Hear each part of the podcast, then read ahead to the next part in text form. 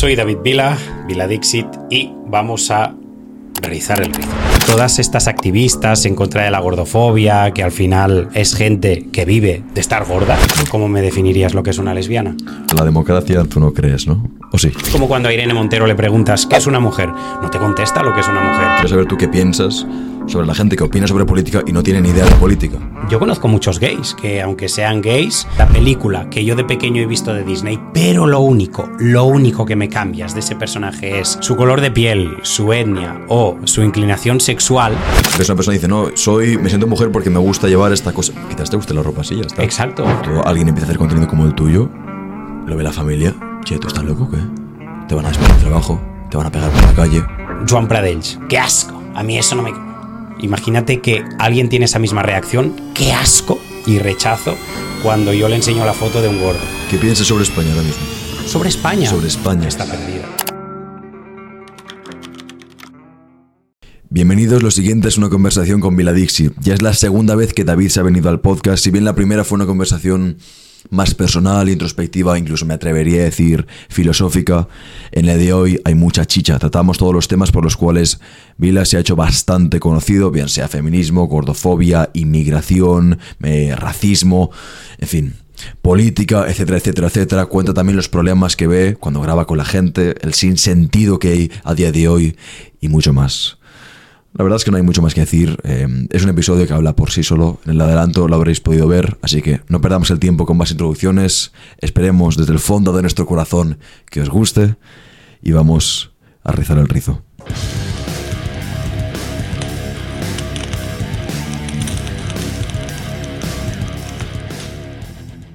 Vamos a empezar fuerte.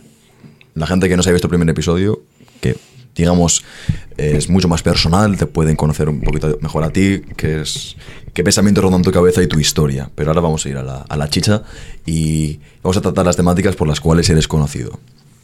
Quiero empezar con la historia de una mujer que se convirtió eh, en un hombre y se sorprendió de lo difícil que era ser un hombre.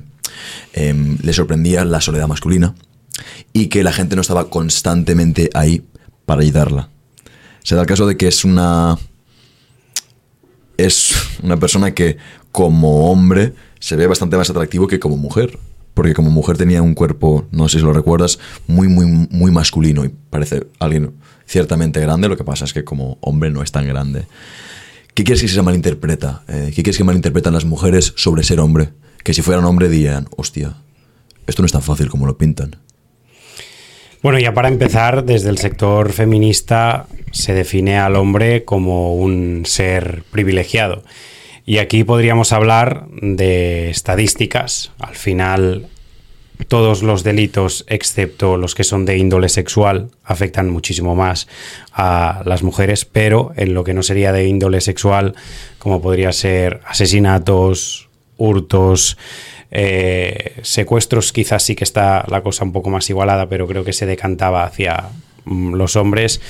Todo esto acaba afectando más a hombres que no a mujeres, ¿no? Al final tampoco se trata de estar constantemente haciendo una especie de competición, sino que esas estadísticas nos sirvan para analizar los porqués mm.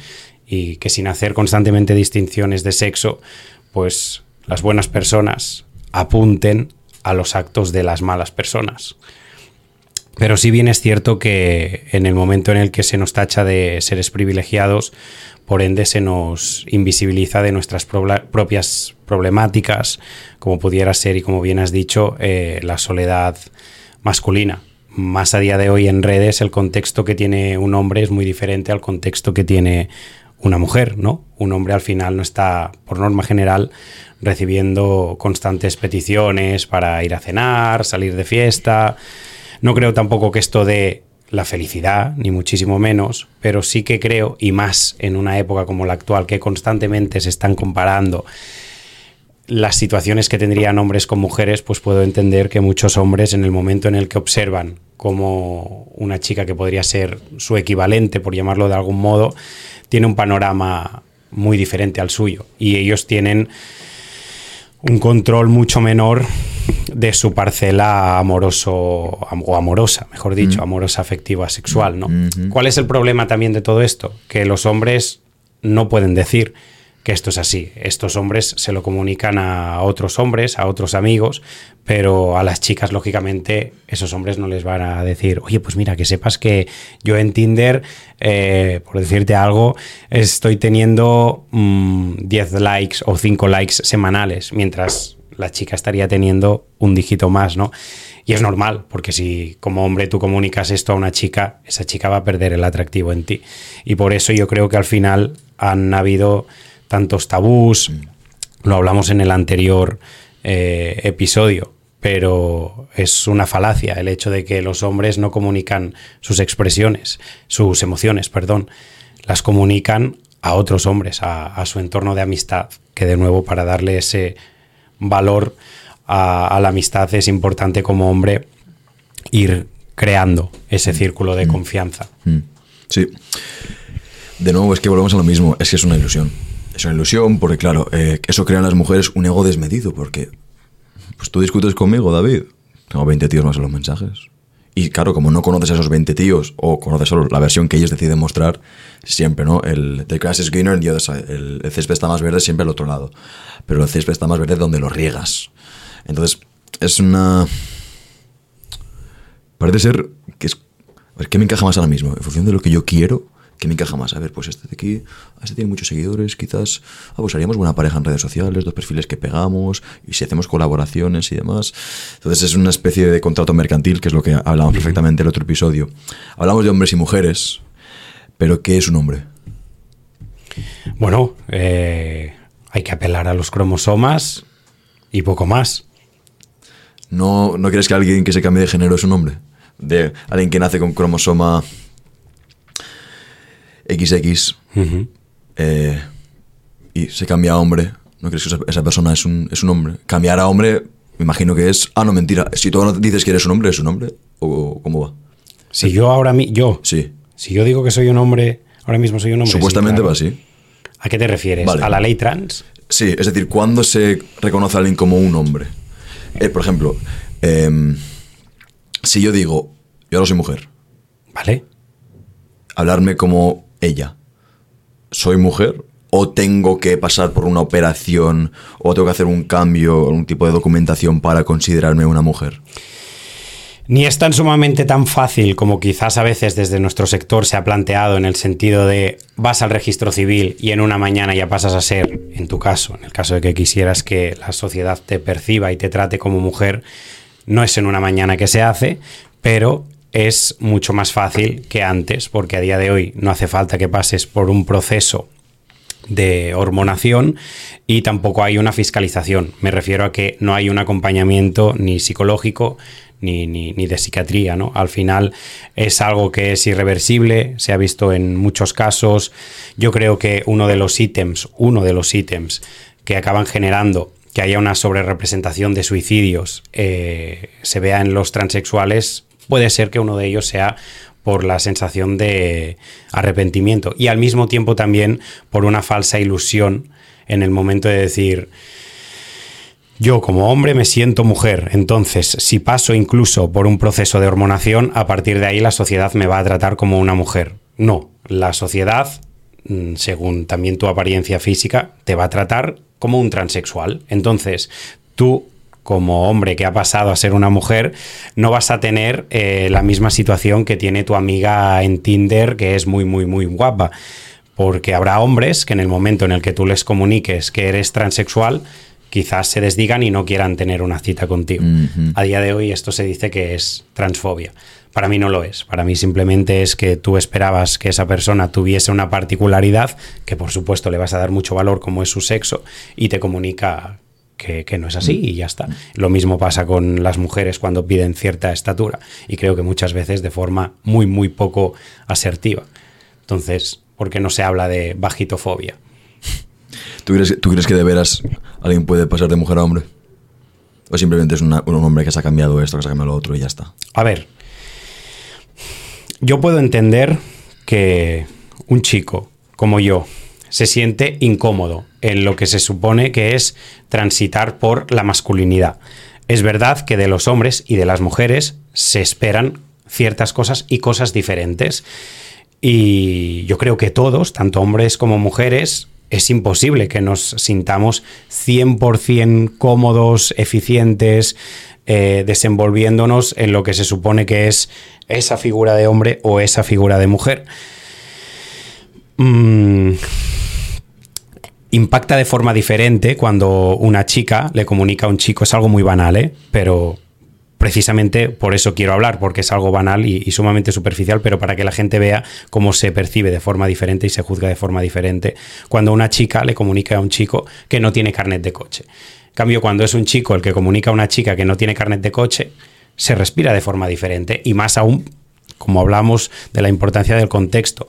Si esa chica es rusa, chicas del este, como son mujeres muy tradicionales, que ahí los roles de sexo están muy marcados, mm, puede que pierda parte del atractivo hacia ti, totalmente. Entonces, eh, cosas como el bricolaje. Yo soy muy malo haciendo bricolaje y puedo entender que haya chicos que se sienten incómodos transitando en situaciones o cosas que es lo que se espera de ti como hombre. Pero la vida Mm, no es idílica.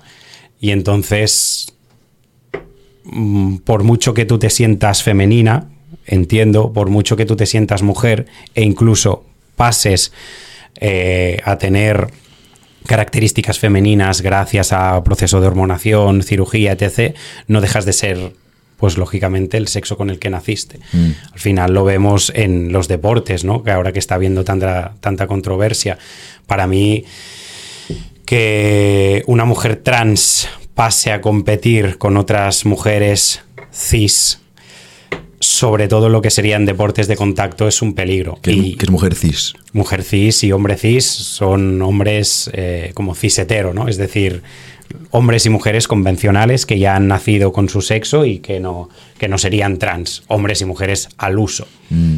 Ostras, ¿viste la noticia esta de que creo que era un, equipo de competición femenino que se estaba quejando de que se han tenido que cambiar esa semana 18 veces en frente de un hombre de 1,94? Y que y, naturalmente, pues unas se iban al vestuario, otras se escondían y decían que por favor que parara ese sinsentido. Un hombre el cual eh, desnudo es como cualquier otro hombre, no, ha pasado por ningún tipo de hormonación ni por ningún tipo de operación. Entonces, ellos se quejaban, se quejaban de eso. Es que, es que no, tiene sentido. imagínate que Mike Tyson dice que es una mujer en su prime, la mata. Pero si Mike Tyson mataba a hombres, ¿cómo no va a matar Mike Tyson a una...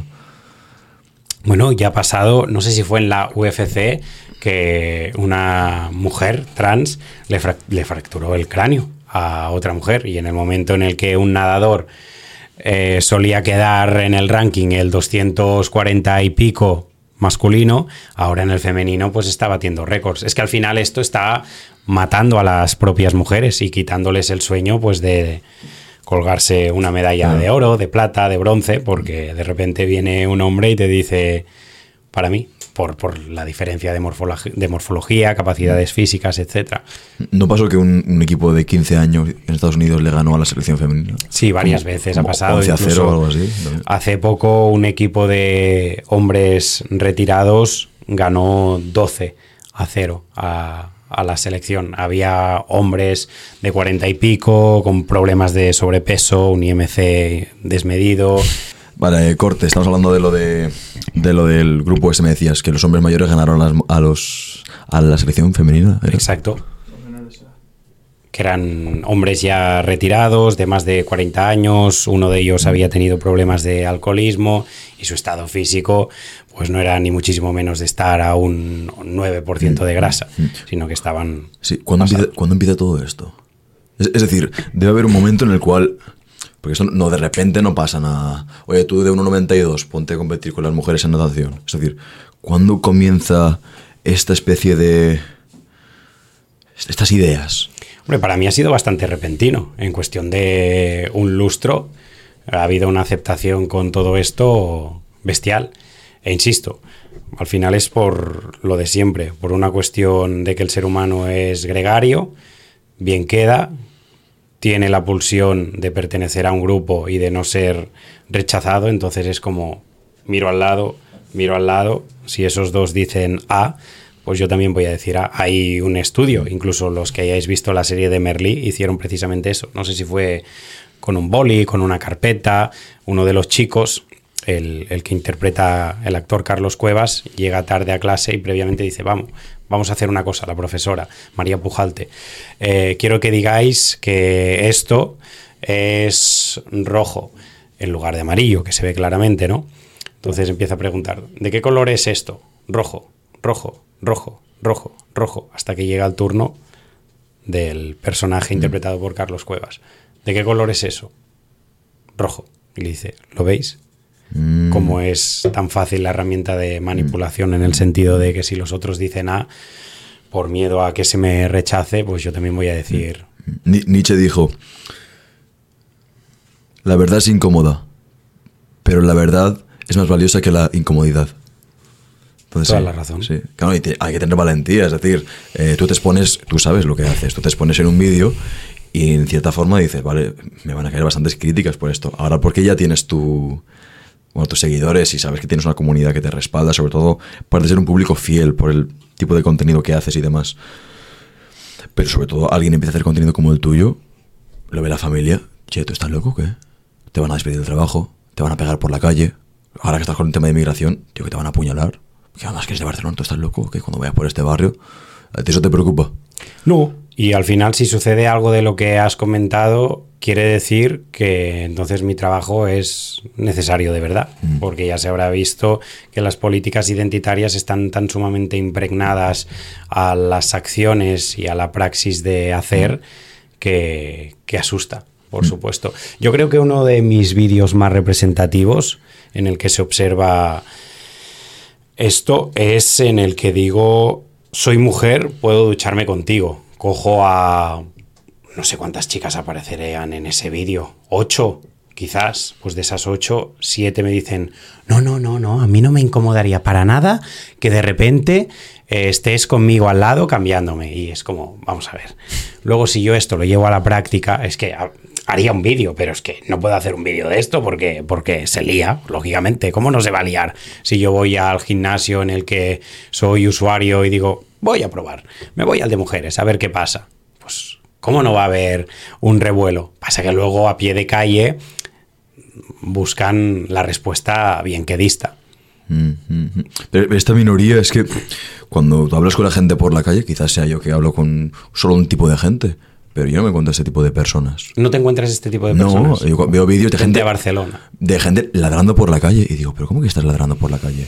O sea, eso claramente, es que eso es un indicio muy claro de que no, no tienen ningún tipo de carga, ningún tipo de responsabilidad o de objetivo, porque si te estás preocupando porque te llamen ella o no sé qué, no sé cuántos, y todavía no te, no te has emancipado, y ¿qué me estás contando? No recuerdo con quién eh, hablaba esto, pero era como, ok, las nuevas generaciones al final han crecido con esto y lo llevan mamando y además desde sus referentes como pueden ser sus profesores, ya desde, desde pequeñitos, ¿no? Casi.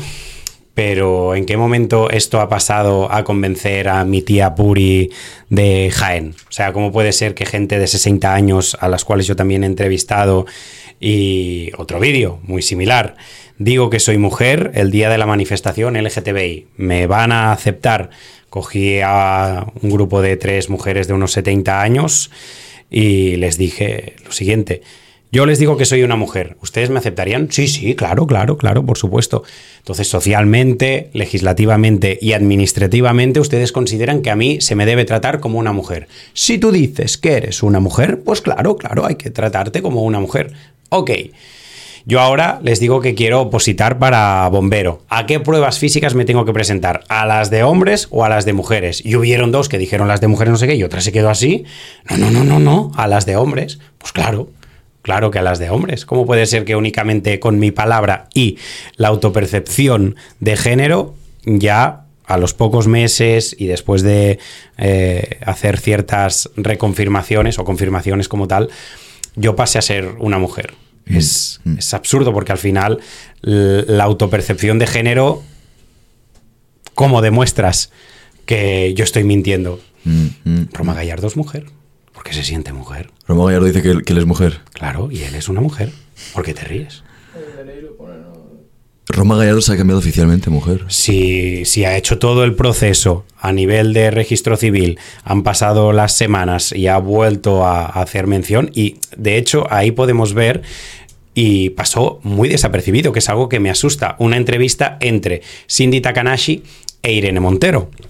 Y Cindy Takanashi ponía a Irene Montero en la situación de que si Roma Gallardo, que ahora es mujer, pasa a agredir a una pareja suya siendo mujer, pasaría a tratarse a Roma Gallardo como un hombre o como una mujer, dijo. ¿Se le castigaría con la ley integral de violencia de género o pasaría a ser únicamente un, un, acto de violencia doméstica? Es decir, te están diciendo en tu cara que a hombres y a mujeres legislativamente se nos trata de forma diferente y eso no fue lo más importante de la entrevista y para mí es como... ¿Qué dijo? ¿Qué dijo ella?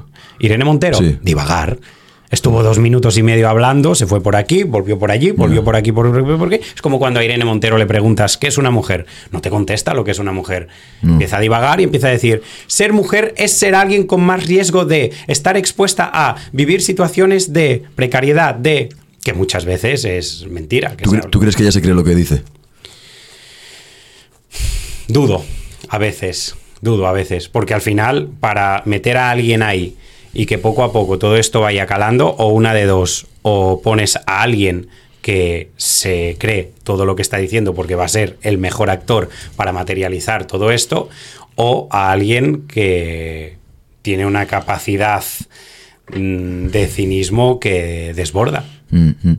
Yo me he dado cuenta, y esto para mí es muy importante, cuando escuchas ciertos perfiles o ves ciertas entrevistas tuyas a, este tipo de, de gente, em, parece un tanto absurdo, pero su apariencia física, no hablo de lo guapos los feos que sean, sino su apariencia física generalmente es gente que no está muy saludable. Mucha gente de este perfil, a los que sueles entrevistar, que pues, los que están ladrando cualquier cosa y dicen cosas que no tienen nada, nada de sentido, tienen mucho sobrepeso, les ves pálidos, ves que no tienen un cuerpo, ya no hablo de estético sino, sino de saludable, estar en porcentajes de grasa que no impliquen riesgos de salud, podría decir esta salud mental, pero salud del corazón. Eh, obviamente no están en condiciones para meterse a sprints y posiblemente tuvo que poner a hacer cinco flexiones la mayoría de personas. ¿Te has dado cuenta de eso también o no? Qué bien has hilado la ley trans con la gordofobia, ¿eh? ¿Te ha gustado? Muy inteligente, muy inteligente.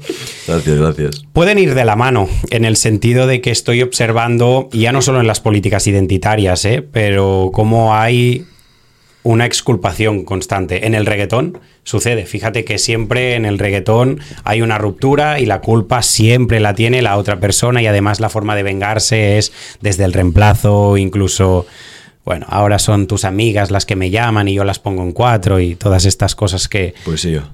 Exacto, exacto, ¿no? Entonces vemos exculpación y al mismo tiempo la pertenencia de, mediante a una característica o particularidad tuya, formar parte de y colectivizarte a partir de ahí, ¿no? Como sucedería con, con el tema de la gordofobia. Creo que siempre se nos dice a las personas que apuntamos que no hay una gordofobia, no, no, no existe odio hacia los gordos, que tú rechazas a una persona mm, desde donde quieras, siempre y cuando sea el respeto, eso por supuesto va a estar bajo tu responsabilidad, pero de nuevo, igual que antes, si rechazas a una persona por un sobrepeso, si a mí me has enseñado una foto tuya, te has callado que esa foto tiene cuatro años y ahora estás pues, pesando 22 kilos más, pues es como antes, me has planteado algo de ti que a día de hoy no es así, me esperaba que fueras una mujer y tienes pene, a mí no me gustan los penes, yo me esperaba un donut y me he encontrado con un Kinder bueno. No me voy a comer ese Kinder bueno y no soy transfobo por eso. E igual, de nuevo, para que la gente lo vea con mayor claridad, con el siguiente ejemplo, claridad, eh, si aparece un chico de metro sesenta y tres, a lo mejor esa chica lo rechaza por su baja estatura y no pasa nada, no hay que estar constantemente con las fobias detrás, simplemente que hay cosas que nos resultan más o menos atractivas. Mm. Sobre todo la estatura no se puede controlar, tu peso sí. Exacto. Oye, que hay un porcentaje muy pequeño, la mayoría de gente que habla de no se puede controlar, eh, si, si se moviera más y comiera mejor, sí que lo controlaría. A ti te han llamado eh, gordófobo, ¿no? Como se llama. Claro, me han llamado Constantemente. ¿Por qué? Porque dices que hace falta entrenar y hace falta comer bien y que el hecho de que tu aspecto de, bueno, tu IMC has dicho antes, eh, tu nivel de grasa corporal depende en gran parte de tus acciones. Exacto. IMC por eso es diferente al porcentaje. Quiero decir, hay culturistas que están en un IMC muy alto, pero en un porcentaje de grasa muy bajo. Ah, vale, vale. Claro, al final el IMC es índice de masa corporal. Ah. y un culturista puede tener un IMC muy alto, pero va a tener un porcentaje de grasa muy, muy bajo.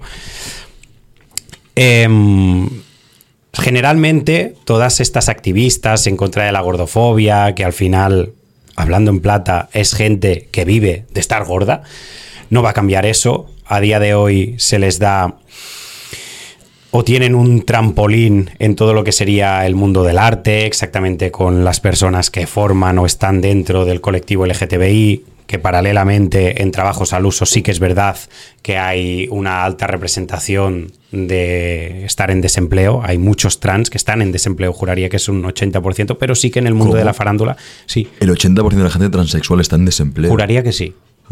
Juraría que sí. Una pregunta que voy a hacer un pequeño inciso.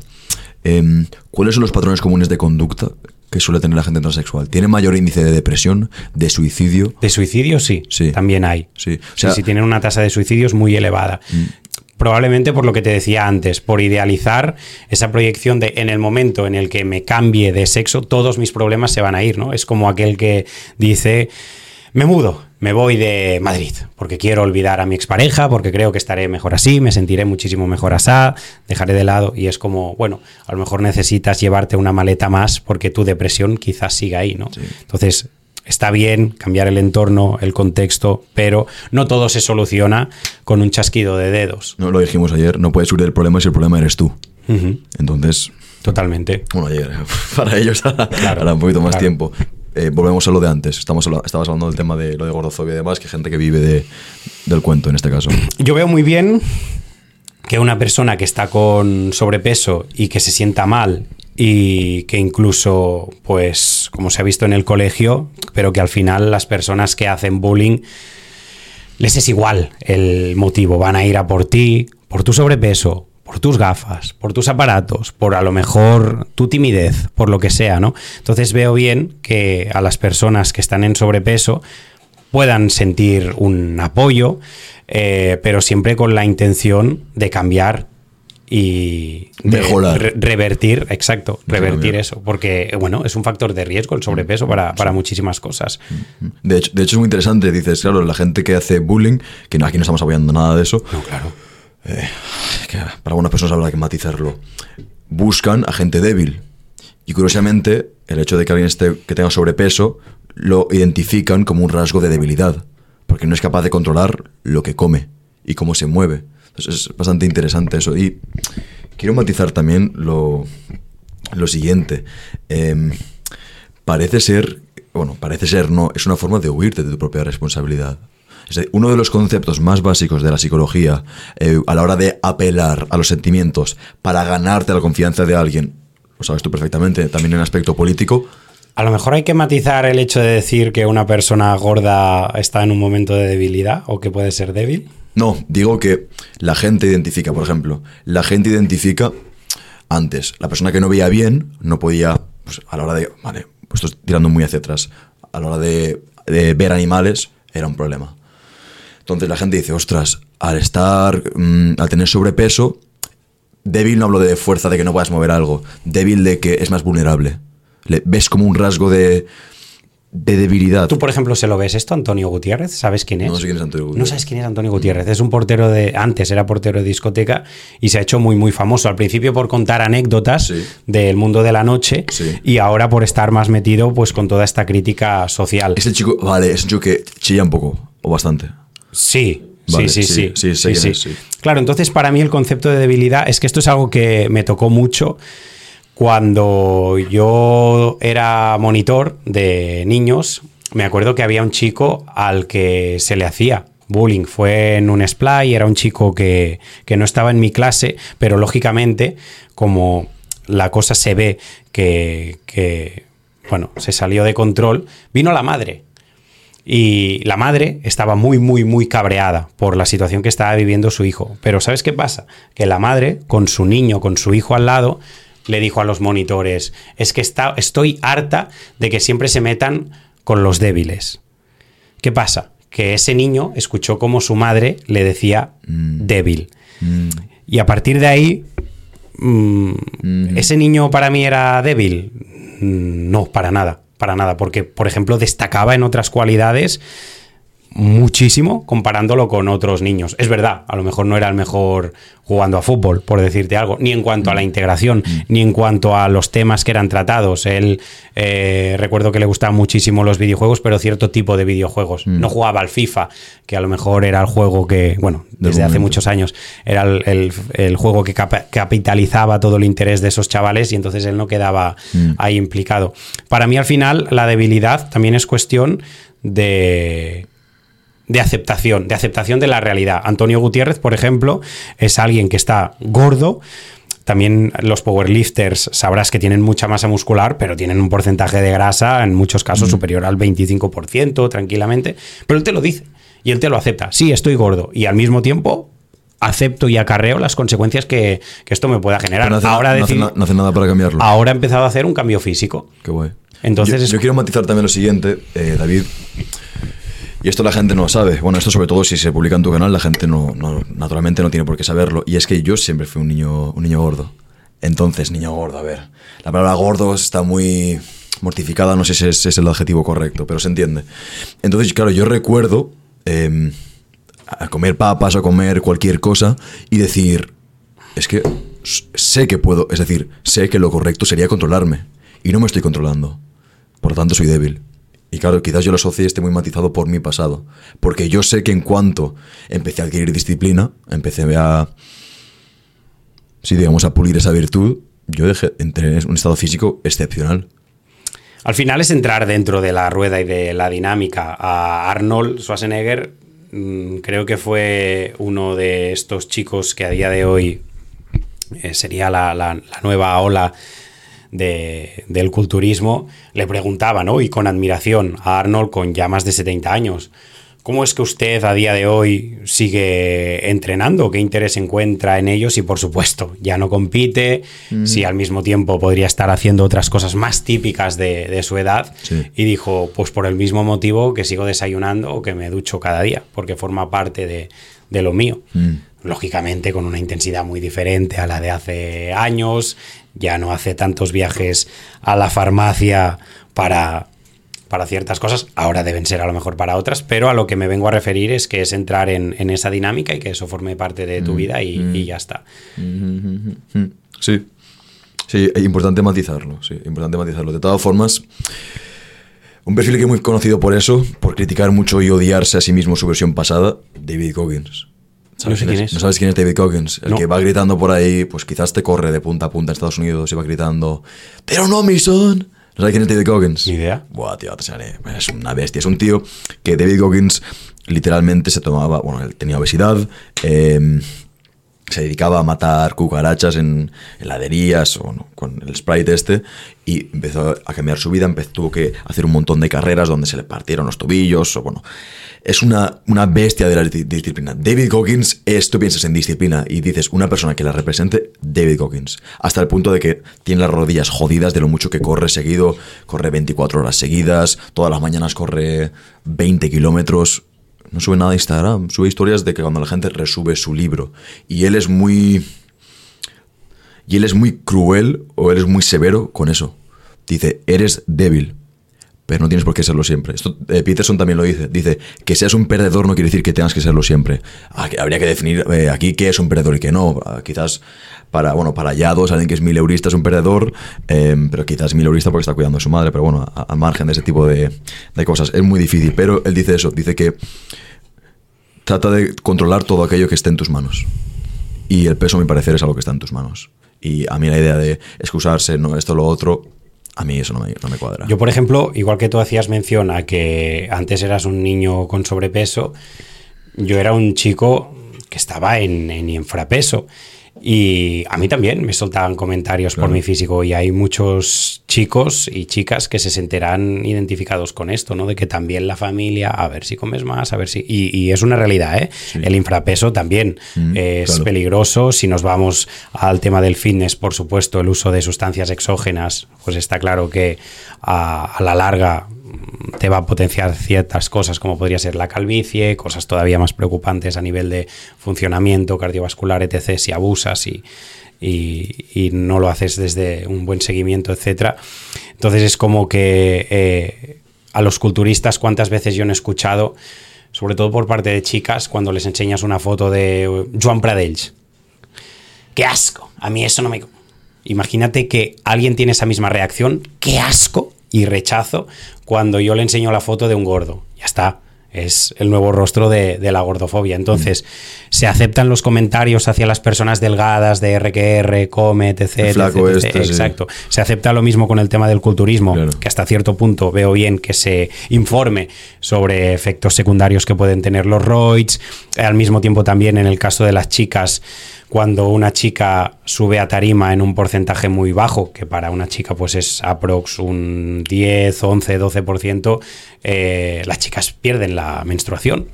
¿En serio? Sí, sí, sí. no sí, la menor idea. Y algunos hombres y algunas mujeres, después de competir o incluso en plena competición posando, ha pasado a veces que se desmayan porque, claro, llevan semanas y semanas, pues. Sí, sí. Con la puesta a mm. punto, que es algo muy, muy sacrificado. Mm. Pero bueno, eh, ¿Eres consciente de esto? Héroe Fitness, ¿tú sabes quién es? Héroe Villano Fitness. Está calvo, el que está calvo. Exacto. Este chico empezó su canal de YouTube con una apariencia. Siempre ha sido, ha parecido algo más mayor de la edad que tiene. Pero él lo dice, que, esos dos años en los que ha estado con química, físicamente y visualmente es como si lo hubiesen pasado diez. Y dice que todo el pelo que ha perdido aquí, ahora lo tiene aquí, claro, tiene una espada, claro, claro. ¿Y qué habla? ¿Qué dice? ¿Se arrepiente de, haberlo hecho o no? No, no, no, no, no. De hecho, creo que él eh, tiene un grupo de, de Telegram, ¿no? Y que educa a la gente sobre eso. Exacto. Claro, que, que está, bueno, al menos que, eduque a la gente. Sí, porque muchas de esta gente se lo compra. Es que mejor que, los que vayan a hacerlo sí o sí, que lo hagan a través de, no a través de él, porque se lo compran a él.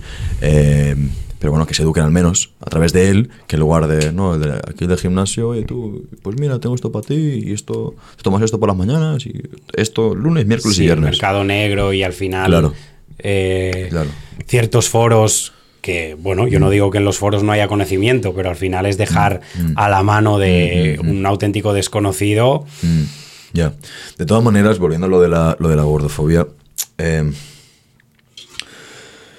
para, para, dejar un, un, poquito eso, eh, cuando tú quieres lo mejor para ti, tú sabes lo que es correcto y sabes lo que no es correcto. Sea, hay una nueva moda eh, de, como vi esta chica del FNAC, ¿no? La, conversación está del FNAC, el periodista le decía, ¿y tú qué sabes de perder peso? Y él decía, pues hacer más deporte y comer mejor. Ahí todo el mundo riéndose, ¡ah! Literalmente es un déficit calórico, es así como pierdes peso. Em, entonces creo que cuando quieres lo mejor para ti, inevitablemente tu cuerpo va involucrado. Y es que todas las consecuencias, y es que hasta esta chica, fíjate, tú lo dijiste en un vídeo, esta chica que iba criticando, que hizo muy famosa por eso, después estaba ahí haciendo un vídeo de casi indignada porque ahora le gustaba el deporte. Y decía que no lo hacía por ¿Qué decía en el vídeo? ¿Que no lo hacía por salud? ¿Que lo hacía porque se amaba a sí mismo? O... Sí. ¿Qué decía? No algo, qué decía. Algo, algo por el estilo. Sí, sí. Mm. De que ya no hace deporte desde el odio, desde la inquina, sino que hace deporte desde la empatía. Bueno, cierto uso, cierta narrativa con un lenguaje que no eres desde el castigo, pero bueno, tú que entrenas, hay veces que, que un mejor. que no hay mejor preentreno que una ruptura de pareja, mm. por decirte algo, que una traición, que uno entonces mm. está muy bien porque puedes canalizar mm, toda esa posible ira. Pero es eso de entrenar, es que cuando ya empiezas a involucrar emoción, no, es que no me, es que yo entreno, y ya está, tío. Es lo mejor para ti. ¿Te gusta hacer yoga? Haz yoga. ¿Te gusta escalar? Escala. Haz lo que sea. Ya está. No hace falta. Es que no, es que no me apetece hacer esto, no me apetece hacer lo otro. Lo haces y punto. Y eventualmente lo harás y te, y te apetecerá hacerlo. Y lo habrás hecho tantas veces sin que te apetezca que lo harás y es volumen y volumen, volumen, hasta que sea algo que te salga de manera innata. Y resulta ser que no puedo ir al gimnasio, ya, pues me pongo a hacer 100 flexiones aquí, 100 sentadillas, me pongo a dar saltos en la habitación del hotel y por hoy ya, ya está bien, me pongo a pasear. Claro, la, la, adherencia al final es algo importante, ¿no? No estamos obligando aquí ni muchísimo menos a que todo el mundo se apunte a un gimnasio, No, pero absoluto. bueno, sí que es importante que detectar un deporte, si es colectivo te va a aportar muchísimas cosas, si es individual te va a aportar muchísimas otras cosas diferentes también, pero al final es buscar el gozo en la práctica de todo eso y ser consciente de, igual que yo soy consciente de que hace dos días salí de fiesta y tomé chupitos, que esto puede tener un impacto negativo para mi salud, pues es una realidad. Yo lo acepto, lo puse en una balanza, sopesé y ya está. Pero esto no lo voy a volver a repetir hasta dentro de varias semanas. Y en caso de que Pero yo... hoy no íbamos a... Exacto, ¿no? Yo no veo broma. En caso, en caso de que mm, yo te lo dijera, que a lo mejor no te lo diría, porque estaría teniendo un problema de alcoholismo, de adicción a la fiesta, etc., pues sí, Vila Dixit tendría un problema con el alcohol si fuese el sábado, si fuese ahora entre semana, el siguiente fin de semana, y así, así, así, así, ¿no? ¿Cuál, que crees que es el problema de la, de la gente que habla de gordofobia? Porque yo nunca he hablado de gordofobia. Nunca. Eh, pero ¿cuál tú que es, el- que es, que la causa? ¿Es, es huir de la responsabilidad que uno mismo puede tener cuando desea lo mejor para sí? ¿Qué, es, qué crees tú que es, la, que es la causa de todo esto? Sí, para mí suele ser mm, autovictimismo y exculpación. O sea, ahora de repente es como que aquí todo el mundo tiene problemas de tiroides y al mismo tiempo esos, pro- esos problemas de tiroides se traducen en sobrepeso, que no tiene por qué. Puedes tener problemas de tiroides y que no se traduzcan en, en sobrepeso. Pero al final el porcentaje de población que está en un sobrepeso por problemáticas que son imposibles de revertir mediante déficit calórico, ejercicio, etc., es mm, ínfimo. Ínfimo. Sí, sí, sí. Mm. ¿Has visto los vídeos de las playas estas estadounidenses en los 60? Comparado con ahora. Que no había casi nadie con sobrepeso y ahora hay mucha gente. súper Sí. atlética. Y no. Sí, sí. A ver, ¿os habéis dado cuenta de que en ningún momento hemos hablado de tableta y de musculación, de musculación, de musculación y de, en caso de mujeres, glúteos? Hemos hablado de salud. Bertrand Russell dijo que, que dentro de bien poco los lúcidos estarán llenos de dudas y los ignorantes estarán seguros de todo. ¿Quiénes son estos ignorantes y qué ignoran? wow, qué buena pregunta. Bueno, pues ignorante es alguien que, por ejemplo, aboga por visibilizar las problemáticas de las mujeres, que me parece bien. El problema es que lo hace de manera poco eficiente, sin atajarlo porque no va a la causalidad y al mismo tiempo que tanta relevancia le da a las problemáticas de las mujeres, no te sabe definir lo que es una mujer. Por ejemplo, al mismo tiempo, un ignorante puede ser una persona que forma parte del colectivo LGTBI, que para mí no deja de ser una instrumentalización y una politización de tu inclinación sexual. Y formando parte del colectivo LGTBI, si tú no me sabes definir lo que es una mujer, te acabas de cargar el término lesbiana. No sé si se entiende. No. ¿No? No. ¿Cómo me definirías lo que es una lesbiana? Una mujer a la que le gustan las otras mujeres. Vale, si entonces no me sabes definir lo que es una mujer, te acabas de cargar el término de lo que es una lesbiana. Ya. Ya. no había pensado. Esto da para clip, ¿eh? Esto da para clip. Una cosa. ¡Qué crack! Dice a punto. A punto. Ahora que estás despierto. Em, Jordan B. Peterson, una de las cosas que dijo, eh, me, me chocó bastante. Dice que. ¿Cómo es posible que hace tiempo, y no me sé los porcentajes, porque en esto los números soy bastante ignorante respecto a esto, ¿cómo es posible que hace unos años el porcentaje de gente que le gustara su mismo sexo, además, fuera este? Y ahora es tan grande. ¿Cómo es posible que ahora, so, que 20% o no sé cuál es el número? También en Estados Unidos la situación es, no sé si es más grave o más, más ligera, pero también tiene sus matices. Y explica, él dice lo siguiente, dice, es que tú ten en cuenta que cuando tú dices que perteneces a ese colectivo, un grupo de personas te apoya y te da valor, te da mérito, te, te ponen una medalla. Entonces dice, ¿cómo es más fácil? No, ¿qué, qué es más sencillo? Por tus propios méritos, por tus acciones, por tu diligencia, por tu competencia, por tu trabajo duro, hacer, ser excelente en algo, triunfar en algo, ganar y llevarte el mérito, o decir, soy esto, y a la gente te apoya y ya eres un valiente y por lo otro. ¿Qué es más difícil? ¿Ser un valiente porque te metes en una casa que está en llamas para sacar a alguien? ¿O decir, no, soy esto y voy aquí, voy a una manifestación? Eso decía Matizo, digo, de Jordan Peterson porque a él le cayó una muy grande. Y creo que me otra muy grande. ¿Tú qué piensas sobre eso? Bueno, yo no estoy a favor de los cupos y cuotas de género. Lo que me parece más peligroso de todo esto es que estén en las fuerzas de seguridad o tema policía, tema bombero, que tenga que haber sí o sí un mínimo, un mínimo de 40% de mujeres policías. No, es que hay menos policías que mujeres que hombres. Mi respuesta es ¿y qué? ¿Qué problema hay? Quiero decir, en el momento en el que ya hay una libertad absoluta y tú tienes el poder de decidir mm, tu, tu futura carrera laboral y presente en cuanto a tu formación académica, por qué se tienen que forzar las cosas. Y me parece muy curioso porque esta gente que suele ir a institutos como creo que eran las de Bermud, creo, no es que desde aquí apoyamos, que para mí era más que apoyar, era casi, casi eh, encaminar, vamos a dejarlo así, a que las chicas estudien carreras que tendrían que ver con matemáticas, con ingenierías, etcétera, que han estudiado las de Bermud. Nada de todo esto. O sea, al final esta gente no sigue con el ejemplo que, que ellas animan, ¿no? O desde donde nacen sus proclamas. Entonces, al final, cuando vemos situaciones en las que hay que hacer una intervención en una casa que está en llamas. Es un clip que se ha hecho bastante viral y una mujer está picando y la puerta no se abre porque no tiene la fuerza suficiente. Esto va a generar un clima tóxico en su ambiente de trabajo porque es un estás aquí por lo que estás, por ser mujer. Al final no se trata de distinción de sexos, que lo va a ser, lo va a ser por las características y la morfología diferente que hay entre hombres y mujeres pero es una cuestión de el más eficiente para ese puesto de trabajo. Sí que es verdad que para ciertos puestos de trabajo, si eres mujer, en todo lo que sería en cuanto al físico se refiere, te lo vas a tener que trabajar más, pero también hay discriminación hacia los hombres. ¿Qué peor discriminación puede haber en cuanto al ambiente o terreno laboral?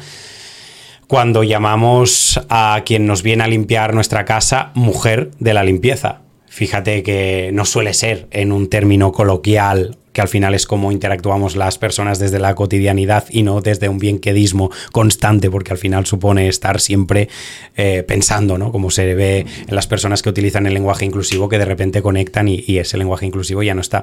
Entonces hay personas que a lo mejor estudiaron para ser secretario y nunca los cogen, porque son hombres. Y lo mismo con el tema de ser empleado del hogar. Nunca suele ser empleado del hogar, mm. siempre suele ser empleada o mujer de la limpieza. O sea que mm. esa discriminación estaría en, los dos sentidos, pero cuando es a un hombre que esto le afecta no se le da visibilidad. ¿Tú crees que van a empezar a ver hombres que se cambien de, género nada de operación ni nada, ni de hormonas, simplemente para poder entrar. ¿Utilizar la ley trans? Sí, claro. ¿Y lo hacen? A mí hay gente, sí, sí, a mí hay gente que, de hecho, eh, el 99,99% de personas que solicitaron ese cambio fueron de hombres a mujeres, ¿no? Y esto ya te deja de relieve que no puede haber ningún tipo de patriarcado en el momento en el que eh, el trato legislativo es favorable a la mujer y no hacia el hombre y que por sistema mm, acaba afectando más al hombre que no a la mujer, mm. lógicamente no hay un mm. patriarcado. Hay situaciones que de forma diferente nos afectan a hombres y a mujeres de forma desigual. Pequeño inciso para celebrar la colaboración entre Rizando el Rizo y Drasambi. ¿Qué narices es Drasambi, Nail? Es una línea de suplementación española. Hay que apoyar al comercio español, sí señor. Eh, pero no les he escogido simplemente por eso. Drasambi tiene la máxima calidad que he podido encontrar, ¿de acuerdo? La proteína es 92% pura, el cacao que usan en la proteína es ecológico y no solo eso, sino que es de fácil absorción y más importante, fácil digestión. Sé que mucha gente tiene problemas con el tema de la digestión con otras proteínas o incluso digestión en general si ese es tu problema, por favor te recomiendo gratamente que vayas a la página de Rasambi y que uses el código RIZO10 para solucionar esto, ¿de acuerdo? Rasambi, muchas gracias. Rizo10 tiene sabores increíbles de Oreo, de doble chocolate, que es mi favorita. Vamos ahora al episodio de... El episodio de nuevo. Queremos, queremos igualdad, pero en esta igualdad que se quiere, que se tiene, eh, los hombres se tienen que cambiar a mujer, porque si no es que están perdiendo. Claro, sí que aunque hagas esto, Luego, las problemáticas sociales, que esto es algo que, te podría decir una feminista, no va a cambiar en el sentido de, imagínate que hacemos lo, contrario, ¿no? Ahora te hablo como si fuera una feminista. Por mucho que yo me cambie de sexo, eh, yo voy a tener las mismas problemáticas que tendría como cuando era mujer. Mm. Y eso sí que es así. O sea, tú por mucho que de cara a la sociedad, a nivel incluso legislativo, administrativo, pases a ser un hombre, tú, como eres mujer, a ojos de los demás, vas a tener esas mismas problemáticas mm. que, cuando eras mujer. Pues a lo mejor mayor acoso callejero, miradas lascivas, persecuciones, que eso sí que afecta más a, a las mujeres. Yo creo que también eh, ha sido importante que salgamos algunos a comunicar esto y algunas. Es muy importante que, que haya mujeres con este tipo de discurso, porque creo que había muchas mujeres que necesitaban este tipo de discurso, de mostrar las problemáticas que, les afectan a ellas, pero sin ese paternalismo, que creo que es un error del feminismo, ¿no? de tratar siempre como, hay pobrecitas las mujeres que, las mujeres que son víctimas de per se. Y no es así. Mm, mm. Y, esos problemas Em, como lo de la calle, como que les miren mal este tipo de cosas, em, como por ejemplo te decía yo el otro día, eh, que estaba, estaba yendo eh, a, recogerte para ir a cenar y, dos chicos le dicen a, niñas, Oye, me das Instagram, tú tienes Instagram. Y yo dije, ¿qué coño están haciendo? ¿Cómo se soluciona eso? ¿Cómo se soluciona? Es decir, no la teoría, pues mira, pues en este país nadie le hicieron esto y empezó a disminuir, por ejemplo, la violencia de o coño, que hombres a mujeres por la calle se lo acerquen de manera agresiva o de una manera que es muy incómoda, que se ve en el día a día. ¿Cuáles son soluciones para eso? De veras. No una ley que... No, no. Soluciones que, que de veras arreglen eso. Porque tú preguntas a la gente por la calle, lo que me decías tú, dices, Nail, tú preguntas a esta gente en el restaurante y todos queremos lo mismo. ¿Qué cara puse yo cuando me comentaste un caso de violación? Dije, claro. Y tú me dijiste, esa cara la ponemos todos. Y todos seríamos y le partiríamos la cara a ese que hace eso.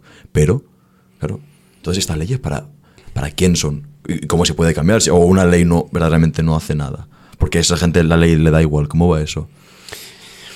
La tendencia hegemónica siempre será la de buscar la protección de las mujeres, de los niños y de los mayores, ¿no? De los ancianos. Entonces, el hecho de que se hable de una cultura de la violación en un mundo en el que no es que los violadores estén integrados en la sociedad eh, patriarcal o sean enfermos del patriarcado, es que los violadores están fuera de esta sociedad. Por eso cuando un violador acaba en la cárcel por cometer este delito, los otros mm, presos le van a dar cierto tipo de bienvenida. Lo mismo sucede con los pederastas, etcétera, ¿no? Entonces, la tendencia hegemónica es que los hombres incluso lleguen a poner en riesgo su integridad física para defender a una mujer, cosa que no pasaría lo mismo. E incluso si hay una diferencia abismal en cuanto a la fuerza.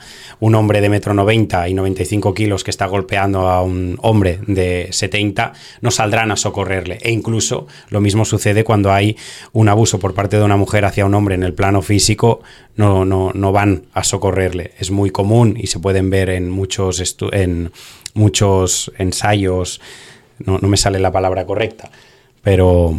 ¿Artículos o ensayos? No, a nivel de vídeos en los que se plasma esto. Vídeos, ¿no? Sí, eh, ensayos sociológicos, si así lo quieres llamar, totalmente. Eh, lo que provoca sonrisas, al mismo tiempo esto también nos lleva a... Ridículo de cómo te dejas pegar por... Exacto, exacto. Entonces eso también nos sirve para ver cómo puede haber un estigma en el momento en el que si eres hombre y tu mujer te pega, pues el hecho de que llames a un teléfono supuestamente, aquí en España no lo tenemos porque si eres hombre y tu mujer te maltrata, si eres mujer lesbiana sucede lo mismo, si eres hombre homosexual sucede lo mismo, un teléfono de víctimas a nivel, a nivel global, porque no se entiende como violencia de género. Mm. Entonces, bueno, eh, yo no, por desgracia, no te puedo dar la solución de todo esto, porque es una realidad. El mundo no es idílico, a priori la ley del solo sí es sí, ¿no?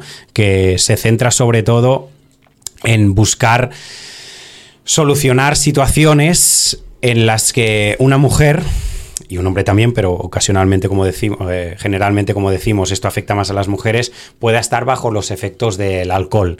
Y un chico se aproveche de esa situación. Entonces, dejando de lado estos casos repugnantes, en una interacción entre hombres y mujeres o incluso interacciones homosexuales, mm, no es común que tú le preguntes a la otra persona con la que estás teniendo una cita, oye, ¿me das permiso para darte un beso? Sí. Oye, ¿me das permiso para tener sexo contigo? Sí. Niki, no, no, no sucede esto. Las interacciones se dan eh, a través de un brillo en los ojos, una media sonrisa, una barbilla que cae, un acercamiento. Se da con todo esto, no se da con un sí explícito. Mm. Así que si tú fiscalizas y haces una ley en torno a un sí explícito, en el momento en el que no lo haya, pues es una herramienta que puede ser muy peligrosa de utilizar con mujeres que a lo mejor eh, no están bien de la cabeza, que las hay, con mujeres que son mentirosas, que las hay, o con mujeres que están despechadas porque a lo mejor tú tuviste únicamente un encuentro sexual y esa persona quería más y tú no. Y esto puede ser mm. una herramienta y una instrumentalización mm. para, eso. Y es un peligro, claro, y es un peligro. Mm, solventar este tipo de problemáticas, bueno, estudiar y de esta manera seguro que algo mejoramos cierto tipo de ítems o de elementos, no sintetizarlo absolutamente todo a es por una cuestión machista. No, no. Mm, mm. Se puede ir a. Es como meter una patada y ponerlo todo debajo del mismo. Claro, claro. Mm, quizás hace falta mayor educación general sobre ciertas, sobre ciertas conductas. Sí, tienes razón. Em, te iba a decir, ¿qué es la política para ti? ¿Qué es la política? política. Eh, los políticos, pero ¿qué es la política para ti? Para mí la política actual es una obra de teatro que absolutamente todo el mundo sabe su guion y sabe el guion del compañero. Fíjate que siempre en el Congreso nunca tienen un discurso, solo en el momento en el que se acercan las elecciones, de interpelar a sus propias medidas sino siempre son reproches, que esto al mismo tiempo genera amarillismo, lo vemos en extractos también de YouTube, en la prensa. ¿Qué es amarillismo? Mm, tremendo zasca de Iván Espinosa a Irene Montero, o al revés, mm. tremendo zasca de Echenique a mm, Santiago Abascal, o a quien sea, ¿no? Mm.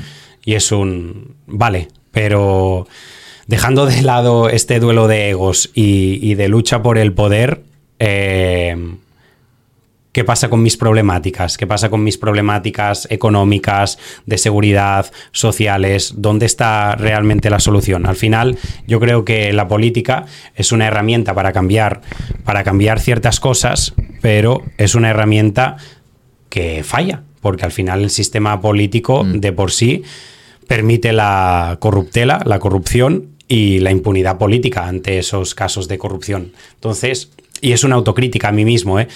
Yo no estuve en la manifestación de Pablo Hassel, por supuesto, pero tampoco estuve en la manifestación que creo, creo que nunca se dio cuando salieron los casos de prostitución, de que políticos del PSOE, con nuestro dinero, con dinero público, pues se metían una clencha en el culito de Yamilei a cambio de 150 euros la hora. ¿Cómo puede ser que con, con, nuestro dinero permitamos esto y que al mismo tiempo se siga criminalizando ahora Sergio, que desde aquí eh, le mando un abrazo y, que se va a Andorra, ¿no? A, un youtuber como es UTBH y además se interpele a ese sentimentalismo de, en el caso del Rubius, me acuerdo, por culpa de estas personas, como pasa también con el Chocas cuando le hacen mención, por culpa de estas, mención, eh, de estas personas. tu abuela va a morir de cáncer, eh, los niños no van a tener colegios donde estudiar, y es como, es que eh, te puedo asegurar que el 100% de nuestro dinero no va a carreteras, colegios, hospitales, sino que va a, todo este tipo de mm. confrontaciones. Mm. No, perdona, ¿quieres decir algo? Bueno, confrontaciones que se puedan dar entre hombres y mujeres, colectivos que a priori tienen un discurso de que buscan la inclusión y se les excluye porque se hace un campamento trans. Em, campamento trans. Sí, hacer propaganda. ¿Qué, es un campamento trans? No lo sé, pero sí, sí, se, hacía se hacía esto. Para mí, yo por ejemplo no tengo absolutamente nada, nada en contra de que haya el 8M, de que exista el 8M, incluso que se conmemore la figura de la mujer, eh, gestas que hayan podido hacer las mujeres. Mm, tampoco tengo nada incluso del Día del Orgullo, eh, que se busque conmemorar pues situaciones que poco a poco se van dejando atrás, me parece perfecto. Y por supuesto ya no te digo que se conmemore el Día del Hombre. Lo único que en el contexto actual en el que nos movemos, este día se utiliza para conmemorar o para reivindicar. Y aquí hay una conmemoración y una reivindicación. ¿De qué? De derechos. Ok, ¿qué derechos te faltan a ti que yo tengo y tú no tienes por el mero hecho de ser mujer? Eh, entonces es un... ¿Sabes por qué estás aquí? ¿Y por qué crees que están, por qué crees que están ahí? Por muchas cosas, por lo que te decía de una tendencia claramente gregaria, por postureo también, y, algunas feministas te lo dicen, que les duele ver cómo esto se ha convertido en un a ver quién es capaz de hacer la pancarta o el eslogan más pro y más cookie y me pongo purpurina y me hago la fotito en Instagram.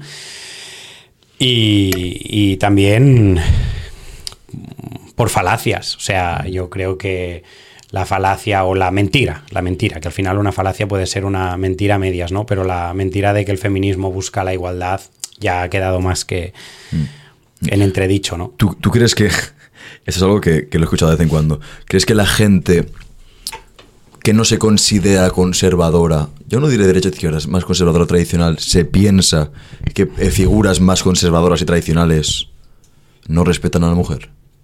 Sí, puede ser, sí, sí. ¿Tú, piensas eso? Bueno, eh, por ejemplo, eh, los ataques que se le hacen a Vox es que quieren que las mujeres estén en la cocina. A ver, yo no estoy en la cabeza de los políticos que encabezan el partido de, Vox, pero si más no, en su programa electoral eh, eso no está. De hecho, yo juego mucho con su programa electoral para, de nuevo, poner en entredicho este tipo de... Claro, eh, para ti, ¿qué es el feminismo? La igualdad. Ok, ¿a ti te parecería bien que existiera una ley igualitaria que nos proteja a todos? Porque no sé si lo sabes, pero las mujeres también juego mucho con el tema de las mujeres lesbianas, hombres, porque sé que en eso me van a decir que sí. Ya si es un hombre heterosexual, eso da igual, ¿no? Pero ¿cómo verías? ¿Tú verías bien ampliar esa ley, ¿no? Y que podamos incluir a hombres homosexuales, heterosexuales, a mujeres homosexuales, porque a las lesbianas tampoco se las ampara. Sí, sí, sí, sí yo creo que habría que hacer una ley que nos proteja a todos por igual dentro del entorno de la pareja. ¿Sabes que esto es lo que quiere hacer Vox?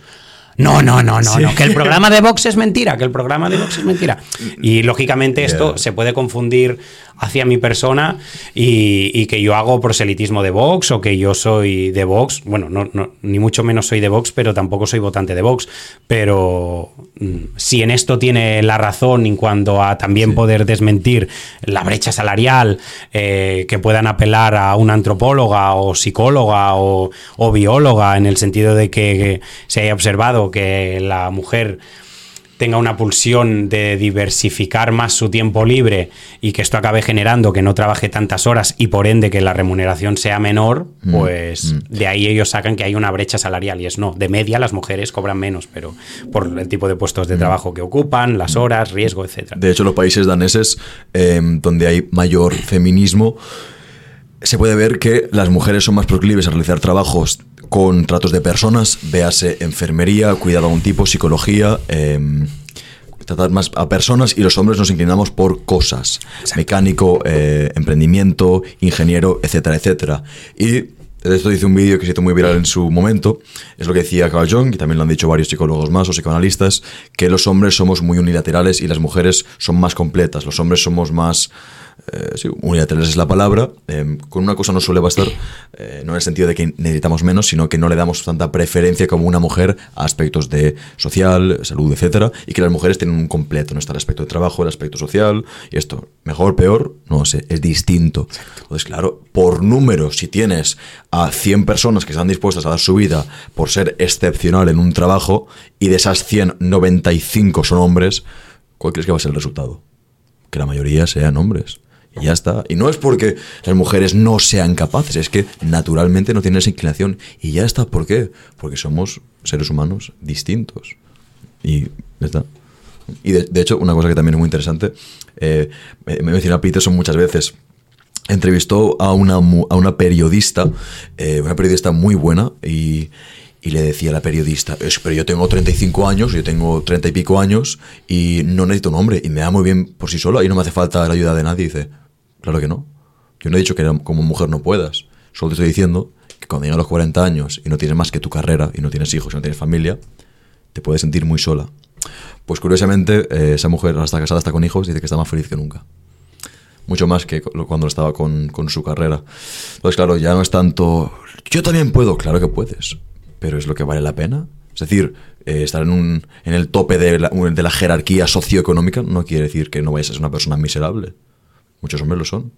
Tú conoces a muchas personas de este, de este tipo y sabes que son miserables, sabes que sienten un vacío profundo y quizás simplemente estén ahí porque haga falta tener un vacío insaciable eh, para trabajar tanto y literalmente eh, esgrimir tus sombras para llegar a esa cima.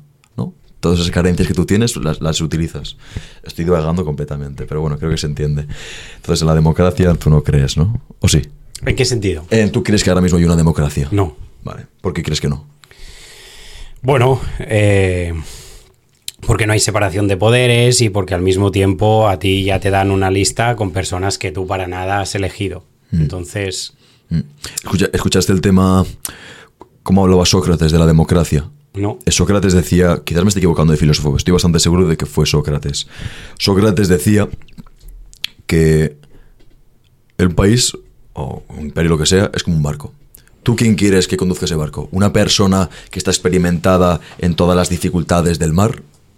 ¿O una persona que no tiene ni idea? Y después otra metáfora que también usaba es que está el médico el que vende chuches. El médico sale y dice, estos son vuestros problemas, aquí están las soluciones. Son duras, son más difíciles, pero son las soluciones para una mejor vida. Y después llega el de las chuches que dice, esto es lo que necesitáis, aquí están las chuches. La gente lo toma, "Ah, me encanta, pero es muy malo para ti. La gente a quién va a votar? A de las chuches. Entonces dice que, ya lo decía entonces, que estamos en un mundo donde gobiernan chucheros y gente que no sabe eh, no, pues llevar el timón del barco en lugar de médicos y capitanes. Es lo que, lo que decía Sócrates. Cuando entrevistas a la gente por la, por la calle y tú dices, pero ¿te has leído lo que dice el PSOE? E?". No. ¿Tú qué piensas? Bueno, que votan por inercia, porque una de las respuestas suele ser, yo siempre he votado al PSOE y así, y además es que es muy común ¿eh? que sea el votante del PSOE quien te diga esto, y así seguirá siendo. Y es como, haga lo que haga, haga lo que haga. Y, de hecho ha sido así, porque cuántas mentiras no ha dicho Pedro Sánchez, eh, lo que te he comentado, que los casos de corrupción que hay en el PSOE, muchos también en el PP, etc., pero ver que ha salido el caso este caso mediador juraría que era que habían prostitutas de por medio y que pese a eso es como sigo sigo sigo y es hasta qué momento no hasta qué momento la gente no se va a dar cuenta. Y de hecho a esto hemos vuelto ahora al bipartidismo. Para mí no, no hemos salido nunca del bipartidismo porque al final eh, si te fijas yo creo que el guion es claro. PP y PSOE se les acaba el crédito por los múltiples casos de, de, corrupción, por inoperancia, etc. Y de repente aparece Podemos y curiosamente también aparece Vox, que es como, bueno, algo todavía más que se mueven los extremos y al final Podemos ha desaparecido y Vox se ha pegado un buen batacazo en las elecciones. ¿Por qué pegó, ¿por qué pegó un, un, batacazo tan grande Vox? Yo creo que por una muy buena... Eh, herramienta por parte de la izquierda en cuanto a criminalizar, ¿no? De, de decir, cuidado porque con Vox eh, vais a perder los derechos en el caso de que seáis mujeres, homosexuales, eh, inmigrantes, etc, etc, etc. Y al mismo tiempo también porque creo que la gente mmm, sigue siendo muy neutra, que le asusta hasta cierto punto apostar por lo que supuestamente puede ser extremista. Luego se vería si, mm. si realmente llegarían esos extremos, porque para mí, por ejemplo, eh, que el modelo migratorio de España sea regulado no es algo extremista, es algo necesario. Mm, mm. A ver, la frase que se me viene a la mente eh, es que para obtener resultados que nunca hemos tenido habrá que hacer acciones que nunca hemos hecho. No digo de votar a este o votar al otro, uh -huh. pero bueno, sí, sí, claro, sí. Es decir, el input determina el, el output, entonces si el, el, input es el mismo, no podemos esperar el, un output excepcional. Realmente fíjate que al final la gente ha votado exactamente lo mismo que, que lo que hemos tenido, que no deja de ser el PSOE y también sumar, que es Yo me pregunto cómo puede ser que con una campaña como la que ha hecho Sumar haya sacado tantos votos. Realmente me ha sorprendido muchísimo. Con Vox yo también, ¿eh? me llevé una sorpresa. Yo creía que sacaría muchísimos más. Yo también pensaba que sí. Sí, sí, lo, sí, de, sí. lo de Sumar no tengo mu- mucha idea. ¿Qué promo- ¿Es que es un nuevo Podemos o cómo? Sí, sí, sí, totalmente. Supongo podemos. que al final es un. Bueno, sigue siendo. eh, tiene las ideas de Podemos en cuanto a profemi- a profeminismo, pro. Todo lo que sabemos, pero ya no está Irene Montero, que sí que es verdad que se ha equivocado. Con el tema de la ley del solo sí es sí, se ha equivocado y está fuera, ¿no? Y por eso el veto a, a Irene Montero, porque ya es una figura política quemada. Una de las cosas que tú dices es que. O ideas más que tú dices que pones en evidencia frente a la gente en la calle es que eh, a pesar de la inversión del gobierno en ciertos tipos de leyes o no sé cuánto se destinó a la ley de, de igualdad, que matizo en ningún, porque sé- te he visto que te han criticado por esto, que tú en ningún momento has dicho que em, estás en contra de que se busque eso, porque habrá gente que te critica por eso, por ciertos comentarios que he podido leer. ¿Que se busque el qué? La igualdad. Mm, Yo me parto las pelotas y mi canal va de lograr una igualdad legislativa Ya, sí, ya lo y... sé, sí, ya lo sé, ya lo sé, pero te critican por eso. Sí, claro. Vale. Em, ¿Qué dicen los datos, sin embargo? ¿En cuanto a qué? En cuanto a que La resolución del conflicto tra- de, por tras, tan- ejemplo... tras tanta inversión, tras tantos discursos, tras tanta energía canalizada en esto, la mejora ha sido correspondida. No, incluso ha habido un descenso en el ranking de eh, cómo de peligroso o de seguro es para la mujer española vivir en su país. Ha habido un descenso de no recuerdo cuántos puestos, desde que está Irene Montero, cinco o seis. ¿En serio? Sí, sí, sí, sí. Al final es por una cuestión de estudiar los elementos o ítems. Si me voy a lo más sensible, eh, si me voy a lo más necesario, como podría ser en el caso de la mujer, violencia hacia la mujer. Cuando hay una muerte de una mujer por parte de su pareja o expareja, ¿cómo abren todos los telediarios anunciando eso como un nuevo caso de violencia machista? Siempre, siempre son casos de violencia machista. Siempre hay una anticipación por parte de los medios y por supuesto de la política en eh, el motivo de esa agresión, que es el sexo de esa persona.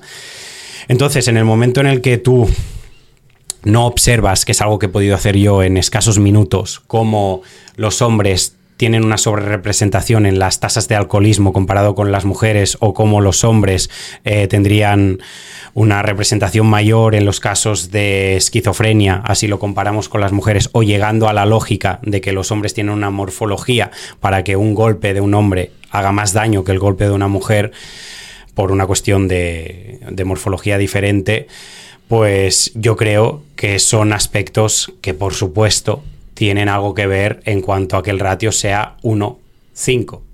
Y aquí te puedo poner un ejemplo que puede ser conflictivo. Eh, ratio 1-5, quédate con esto. Por cada cinco mujeres que mueren a manos de sus parejas o exparejas, hay un hombre que muere. Entonces, ese mismo ratio lo observamos en cuanto a las violaciones grupales. Por cada violación grupal que hace uno o unos autóctonos, hay cinco que hacen los inmigrantes. Si yo le pregunto a alguien a pie de calle, ¿crees que ese ratio 1-5 en cuanto a violencia en el entorno de la pareja que afecta más a las mujeres que a los hombres, el patriarcado y el machismo es algo relevante? Sí, sí, por supuesto, por supuesto. Ok, le muestro ese mismo ratio de 1-5. ¿Crees que el hecho de que haya un auge de las violaciones grupales, la inmigración, es un elemento importante? No, no, no, no, no, no, no, no. La inmigración no, porque es que claro, porque es lo mismo. Te he puesto en la frente el mismo ratio. Se acepta una cosa y la otra no se acepta. Y de nuevo, en una no encontramos ningún tipo de causalidad porque no se indaga y la otra podría ser algo para estudiar. ¿Y por qué crees que se hace eso? Por el. Claro, bien claro, queda, claro, ¿no? porque la gente compra packs ideológicos. Yo lo veo mucho en Cataluña, que habría otro pack más, que es el tema del independentismo, que al final la plantilla siempre es la misma, ¿no? Oprimidos y opresores y ciertas falacias para poder convencer a la gente. Realidad, eh, violaciones, es verdad, afecta de forma muy desigual la violación a mujeres que no a hombres. Entonces, a partir de ahí, tú puedes construir un discurso identitario ¿Qué vas a utilizar para generar ese identitarismo y al mismo tiempo ese fanatismo? Una particularidad que, puedas colectivizar, como sería tu lugar de origen, tu sexo o tu inclinación sexual. Entonces, a partir de ahí es de donde nacen las políticas identitarias. Siempre tienes un enemigo. En este caso, en el caso de Cataluña, el enemigo es España. En el caso de ser mujer, el enemigo es hombre. En el caso de ser eh, homosexual, el enemigo es el cis, hetero, etc y a partir de ahí ya lo tienes. Y las eh, consecuencias son aislamiento, confrontación, polarización. Es que eso es uno de los rasgos más. Para apelar, lo que decía antes, para apelar a alguien tienes que quitarle esa responsabilidad. Y se ven todo. Todos tienen un enemigo. Fíjate bien, todos tienen un enemigo. Sí, sí, Y eso creo que lo había intentado decir antes en lo de gordofobia. Que el enemigo no es que es, mi, es algo ajeno a mí. Pues claro, pues huyes de esa, de esa responsabilidad. Y pues bueno, yo creo que también se parte un poco de la base eh, si, tú esperas que las cosas van a ser difíciles y de que tú tienes bastante eh, responsabilidad sobre tu propia vida, esto no quiere decir que, joder, hay gente que nace en familias y no puede controlar ese tipo de cosas o que nace en ciertos, pues digamos, barrios o territorios eh, económicas. Pero no se me ocurre mejor marco mental para afrontar tu vida que decir, vale, yo me cargo de esto. Y de cuanto peor sea la base de la cual partas, como más más bella será la historia una, vez la puedas contar. Es, lo único que puedo decir. Es decir, tú quizás hayas nacido en un barrio obrero muy peligroso y no puedes salir a la calle a ciertas horas, pero es que tu historia será mucho mejor de aquel que nació en una familia de médicos. Y podrás inspirar a X gente y gente como tú. ¿Tú cómo lo ves? Bueno, hay muchos futbolistas que al final, por la posición que tienen, que no dejan de ser admirados por los niños, pues, pues podemos ver eso, ¿no? También eh, acaban saliendo en muchas ocasiones futbolistas que venían de la miseria resultados muy polarizados o gente que no es capaz de controlarse y que si además les sucede, les sucede algo como puede ser la muerte de un familiar, no sé si tú te acuerdas de Adriano, el emperador, el delantero del Inter. No, no. ¿No? Uh, pues un muy muy buen delantero, hacía dupla con Slatan y, era increíble. Pues eh, arruinado completamente, gordo, múltiples oportunidades que se le dieron en el calcio, constantemente concesiones intermitentes a Brasil hasta que ahí cayó porque cayó pues en una depresión, volviendo a favelas, drogas, malas compañías, prostitución, etc. Y luego sucede a veces todo lo contrario, ¿no? Que futbolistas que saben Mm, las problemáticas que pueden tener sus compatriotas, deciden hacer un hospital o deciden donar mucho dinero para, para su país. Mm, Porque han, vivido al mismo tiempo pues todo lo que cuesta llegar a la élite y más aún viendo de dónde venían. Mm. Yo, es algo que he visto realmente en el tema de la interpretación. Ayuda la familia de la que vengas y al final también piensa que si tú tienes una muy buena situación económica y familiar, mientras otros se están reventando a trabajar y resulta que el casting era a las 6 de la de 4 a 8 de la tarde, ya es que yo no puedo ir porque trabajo mientras que la niña o, bueno, el chico o la chica que tiene una buena posición en casa, mm. a lo mejor trabaja en el negocio familiar y es, mm. ve al casting, mm, o, no hace falta que vayas porque tienes una muy buena posición. Está claro, está claro, que dependiendo de la familia de la cual hayas salido, pues vas a tener más o menos facilidades, pero luego, por supuesto, hay que tener talento. ¿Qué piensas sobre España ahora mismo? Sobre España. Sobre España. está perdida. ¿Sí? Sí. Tú sabes cómo, eh, bueno, tú recuerdas el Imperio Romano, la gente dice, no, fueron estos los, cuales le derrotaron, pero el Imperio Romano empezó a caerse por su propio peso, pues, pues todo lo del, eh, ¿cómo se llama? El Coliseo, toda una distracción, mantenerles distraídos. Y no recuerdo quién fue el que dijo esta frase, dice que un país desesperado adopta, no, no, un país en ruina adopta leyes o implanta leyes como un moribundo toman los medicamentos. Cualquier cosa, me la meto, cualquier cosa que pueda, que pueda salvarme de la muerte, lo consumo. Esa desesperación, esa desesperación produce una carencia de lógica y esa carencia de lógica naturalmente pues tiene sus resultados generalmente negativos. Pero, por favor, extiende un poquito más la idea de España. Yo creo que muchas personas mm, no quieren eh, cierto tipo de subsidios o ayudas. Lo que quieren es tener un contexto favorable para ellos poderse ganar ese dinero. Y al final piensa que no hay mejor potencial votante que alguien que tú hagas dependiente de ti. Entonces, en el momento en el que Yolanda Díaz salía diciendo que quería dar 20.000 euros a todo chaval que cumpliese 18 años, también luego hay que leerse la letra pequeña, porque a lo mejor ese dinero no se da al momento, sino que se da al cabo de un tiempo y es como, bueno, yo ahora estoy aquí y luego ya se lo comerá el otro, ¿no? Mm. Pero veo a España muy perdida por cuestiones como podría ser la negación de ciertas realidades, eh, el mm, ¿Pasamos, de, ¿Pasamos a inmigración ahora? Como quieras. Pasamos a inmigración si quieres, si lo hilamos bien. Venga. Vale, pues háblame de eso porque es un tema que estás empezando a tratar bastante en YouTube.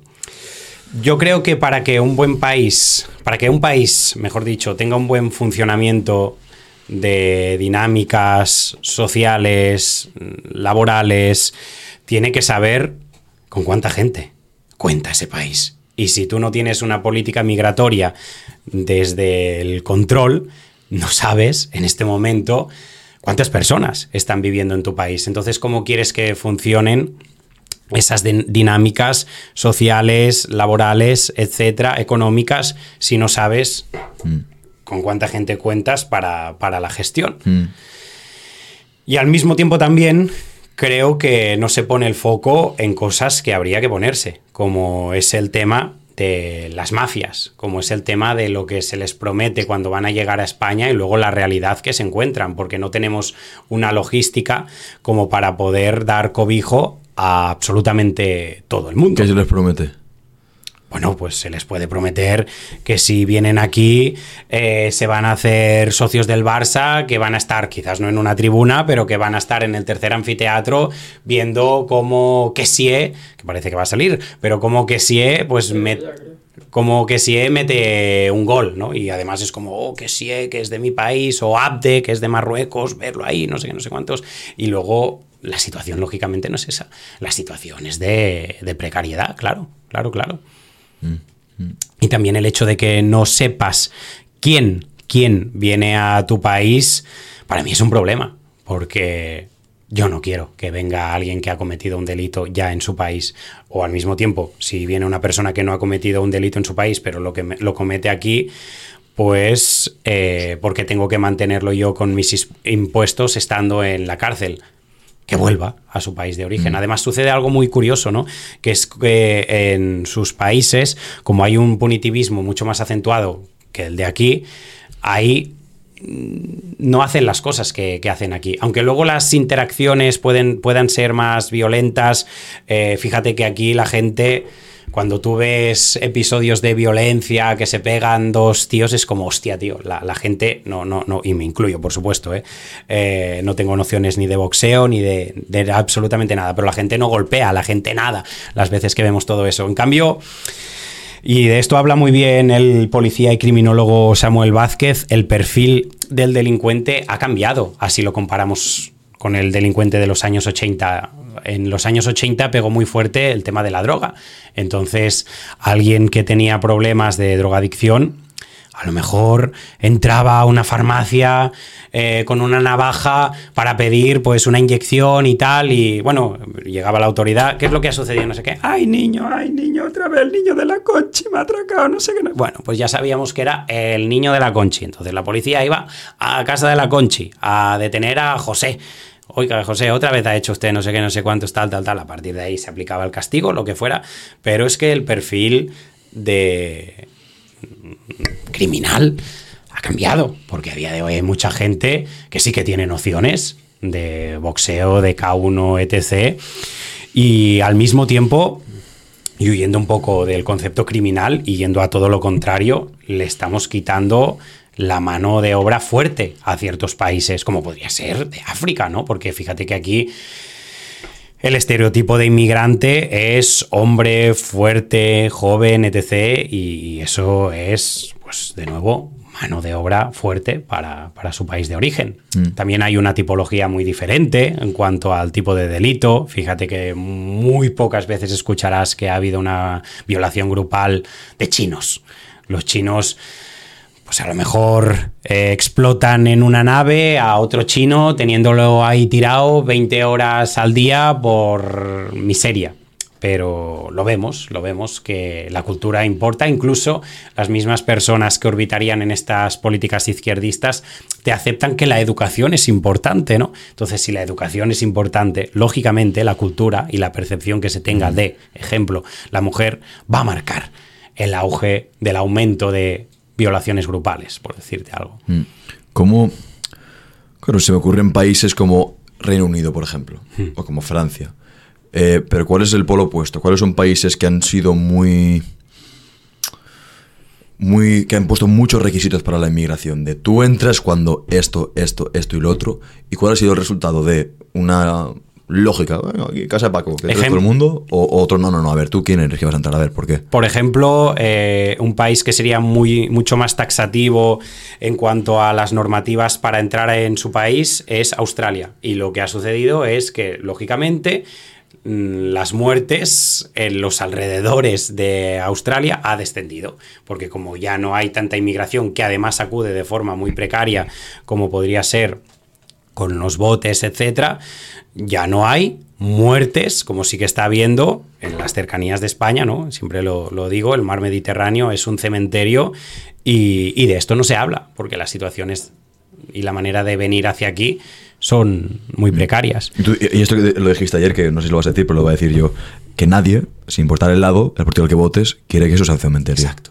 Efectivamente, Exacto. que somos personas al final del día, claro. Claro, que al final, Sí, si igual que estamos ahora tú y yo hablando, si pones a alguien de izquierdas y de derechas, en cuanto a inmigración se refiere, nadie quiere que, que mueran inmigrantes alrededor de nuestro país. En cuanto a feminismo, ni alguien de izquierdas ni de derechas quiere que eh, no desciendan las muertes de las mujeres a manos de sus parejas o exparejas. Sin embargo, se pone más el foco en lo que nos separa que no en lo que nos une, que al final, fíjate que acaba siendo lo más prioritario y eficiente ¿no? e importante como son las muertes. Mm, mm, 100%. Eh, ¿Cómo se ven? Yo en esto no, no tengo la máxima educación, así que espero que me eduques tú en esto. En países donde fueron muy laxos, es que fueron muy permisivos, ¿no? Laxos. Sí, sí, sí, sí. Vale. Eh, que fueron muy laxos a la hora de que la gente entrara, un poquito antes de que, por ejemplo, España. ¿Cómo se ve ahora? ¿Les ha ido mal? ¿Les ha ido bien? o? Mm, fatal. Suecia, por ejemplo. Suecia. Sí. No sé si Suecia o Suiza.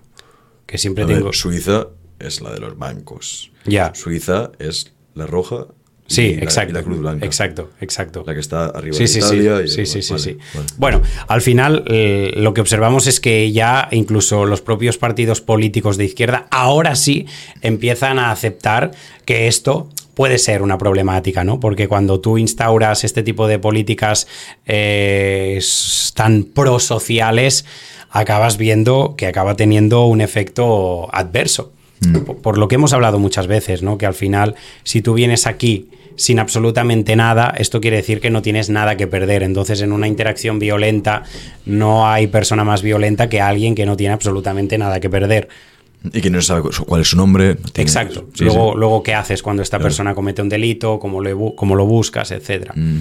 Recuerdo eh, una persona que comentaba, decía que estas personas van a un país, dicen, "Ye, pero si en este país, aunque haga algo mal, pero si no me hacen nada, de donde vengo yo me cortan la mano si robo, o de donde vengo yo me tratan de esta forma tan severa, coño, pero está una tomadura de pelo si me lo están poniendo a mano para que haga lo que me dé la gana. Y que hay países que están llenos de inmigrantes, pero que la gente respeta a ese país. Sí, claro, al final la inmigración eh, es un activo económico, es decir, estamos hablando de una persona que se ha formado en su país y que aquí, por supuesto, puede aportar siendo médico o siendo lo que, lo que sea. El problema es que, y las estadísticas lo reflejan, que si se fomenta la inmigración masiva y descontrolada, a veces también con ciertas artimañas se pasa que esa persona mm, sea ilegal a legal. Eh, vemos pues que si las dinámicas fallidas de las cuales ellos están huyendo, tú al final empiezas a hacer una aglomeración de esas personas, esas dinámicas sociales fallidas se van a acabar instaurando aquí, ¿no? Mm. Y tú, si te digo, oye, sí, David, pero es que esta gente, inmigrantes, los pobres siempre te quieren una vida mejor, y que es cierto. Eh, y es que encima, además, los pobres los tienen en campos trabajando a 40 grados y eso un español no lo hace. Entonces, claro, les damos los trabajos que los españoles no queremos. Pero eso es cierto, ¿tú qué, ¿cómo rebaterías tú ese argumento? bueno, sí que es verdad que ellos están más dispuestos a trabajar por un salario menor en ciertas ocasiones, ¿no? Y al final esto también lo que acaba generando es que pueda haber un descenso de la retribución económica en, los trabajos. Siendo honesto, mm, a veces dudo de lo que veo incluso lo que podríamos llamar mi sector, ¿no? Que ahora estoy viendo cómo hay muchos vídeos de marroquíes que se ríen en la cara de los españoles, que dicen que cuentan con estas ayudas. Y es como, hostia, eh, ¿cómo puede ser que se vea a inmigrantes trabajando en trabajos muy precarios y al mismo tiempo también otros inmigrantes que parece que tienen la vida absolutamente solucionada gracias en el gobierno. Probablemente haya que indagar más y nos encontremos en algo más neutralizado. Eh, puede ser que uno de los aspectos sea que estas personas inmigrantes, como están en un entorno constante de ayudas sociales, de encaminarlos, por ejemplo, a nivel laboral en, en nuestro país, les entre la información de manera más fácil en cuanto a las ayudas se refiere que no a, un español. Pero sí que, sí que sé de gente que me dice, pues eso, eh, hostia, a mí no me han dado la prestación económica y mira que tengo a mi madre completamente desamparada o en una silla de ruedas y que no se vale por sí misma, etc. etc y al mismo tiempo sí que he visto como, como a un mm. inmigrante se le daba ese tipo de ayudas. ¿Qué quieres que pasar en España los siguientes 10, 50 años? Pues un auge de la violencia y un estallido social, creo. Al final es cuestión de matemáticas, ¿no? Si es que fíjate, me repatea la doble vara de medir, porque ciertamente si nosotros hiciéramos lo mismo, mm, se hablaría de colonialismo, de imperialismo, de estar conquistando a, a, ese territorio. Y al mismo tiempo, yo creo que el hecho de que a España se le tenga como un país racista, me parece absurdo, porque hemos puesto muchas facilidades para la integración de esas personas, incluso una financiación para la integridad de esas personas. Y al mismo tiempo yo me pregunto, ¿qué sucedería si yo ah, monto un club de striptease en Marruecos? O si en ciertas regiones yo hago una playa nudista, ¿qué sucedería? Se me aceptaría igual o incluso se acataría igual mi manera de vivir como la que aquí sí que hemos acatado, ni de broma. Te dirían ellos, tú estás en nuestro país, te adoptas a nosotros. Exacto. Respeto hacia su propia cultura. Exacto. Y aquí uno podría alegar que en España no nos respetamos. Exacto. Pero y es que con lógica, tú vienes aquí, esta es nuestra religión, esto es nuestra forma de hablar, de vestir. si no te gusta, ahí tienes la puerta, pero esto es nuestro país. El problema es por qué no se da esta integración. Porque en el momento en el que hay una aglomeración mm, muy localizable, como podría ser, y se puede ver en uno de mis últimos vídeos, bueno, no sé cuándo vas a sacar esto, pero en uno de mis vídeos que es un tour en el Raval, vemos que es imposible que se adapten a España porque su entorno no es, España, su entorno es Marruecos, es de donde vienen. Entonces, ¿a qué te vas a adaptar si no vas a tener la necesidad de, adaptarte? Y hay un shock cultural. Esto también lo hemos visto con la oleada inicial de inmigración, que fueron los latinos, ¿no? Tienen ya una cultura y manera de proceder algo más similar a la nuestra, el idioma es eh, se interacciona muchísimo mejor en cuanto al idioma se refiere que no con Marruecos, por decirte algo. Mm, Lo que yo sí que me pregunto, y nadie me ha sabido dar una respuesta, es el por qué. Porque hay esta sobrerepresentación de violaciones grupales por parte de argelinos, marroquíes, etc. Y nunca nadie me ha, dicho una respuesta. No sé si por una cuestión de desconocimiento, de, miedo, de bienquedismo. Mm sí que al final, si tú tienes un concepto diferente al que nosotros tenemos, por suerte, de la mujer, eh, según cultura, pues bueno, puede haber una especie de objetivización de esa persona y de ahí que mm. personas enfermas, porque al final, eh, cuando se habla que para que haya un descenso de las violaciones es muy, muy, muy, muy, muy importante la educación, yo me paro a pensar, ¿realmente una persona que está violando a otra no sabe que lo que está haciendo está mal hecho. De hecho, hay muchos violadores que en, en una rueda, de, bueno, en una comparecencia, han dicho que lo que les produce ese estímulo de satisfacción son las convulsiones, son las negaciones constantes, son el forcejeo. Exacto, exacto. Es eso lo que realmente les estimula. Sí, claro, claro. Claro, claro. Sí, sí. O sea, lo que les gusta es el rechazo. Claro, claro, claro. En muchos casos sí. Por eso yo me pregunto que, bueno, probablemente sea una cuestión multifactorial, como, como siempre. Hay una. hay- Aquí hay un. Me imagino que este tema. Hay menos gente tratándolo. Al menos yo he visto. He, visto tam- he de decir que tampoco yo tengo una opinión muy fuerte sobre política porque soy muy ignorante sobre política. Entonces no voy a opinar sobre algo que no sé.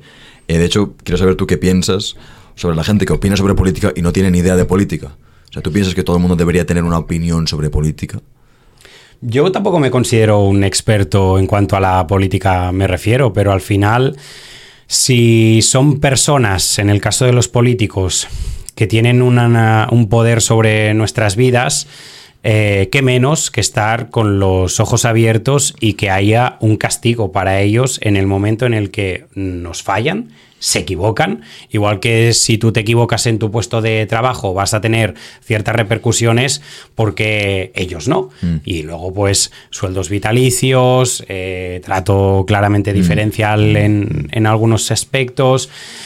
Entonces, mm, bueno, hasta cierto punto veo bien que todo el mundo pueda opinar sobre la ejecución de las herramientas políticas por parte de los políticos, pero asusta en el momento en el que ves ciertas entrevistas y piensas, hostia, es que el voto de esta persona vale exactamente lo mismo que, que el mío realmente. ¿Tú piensas que todo el mundo debería votar? Yo creo que se debería hacer algo.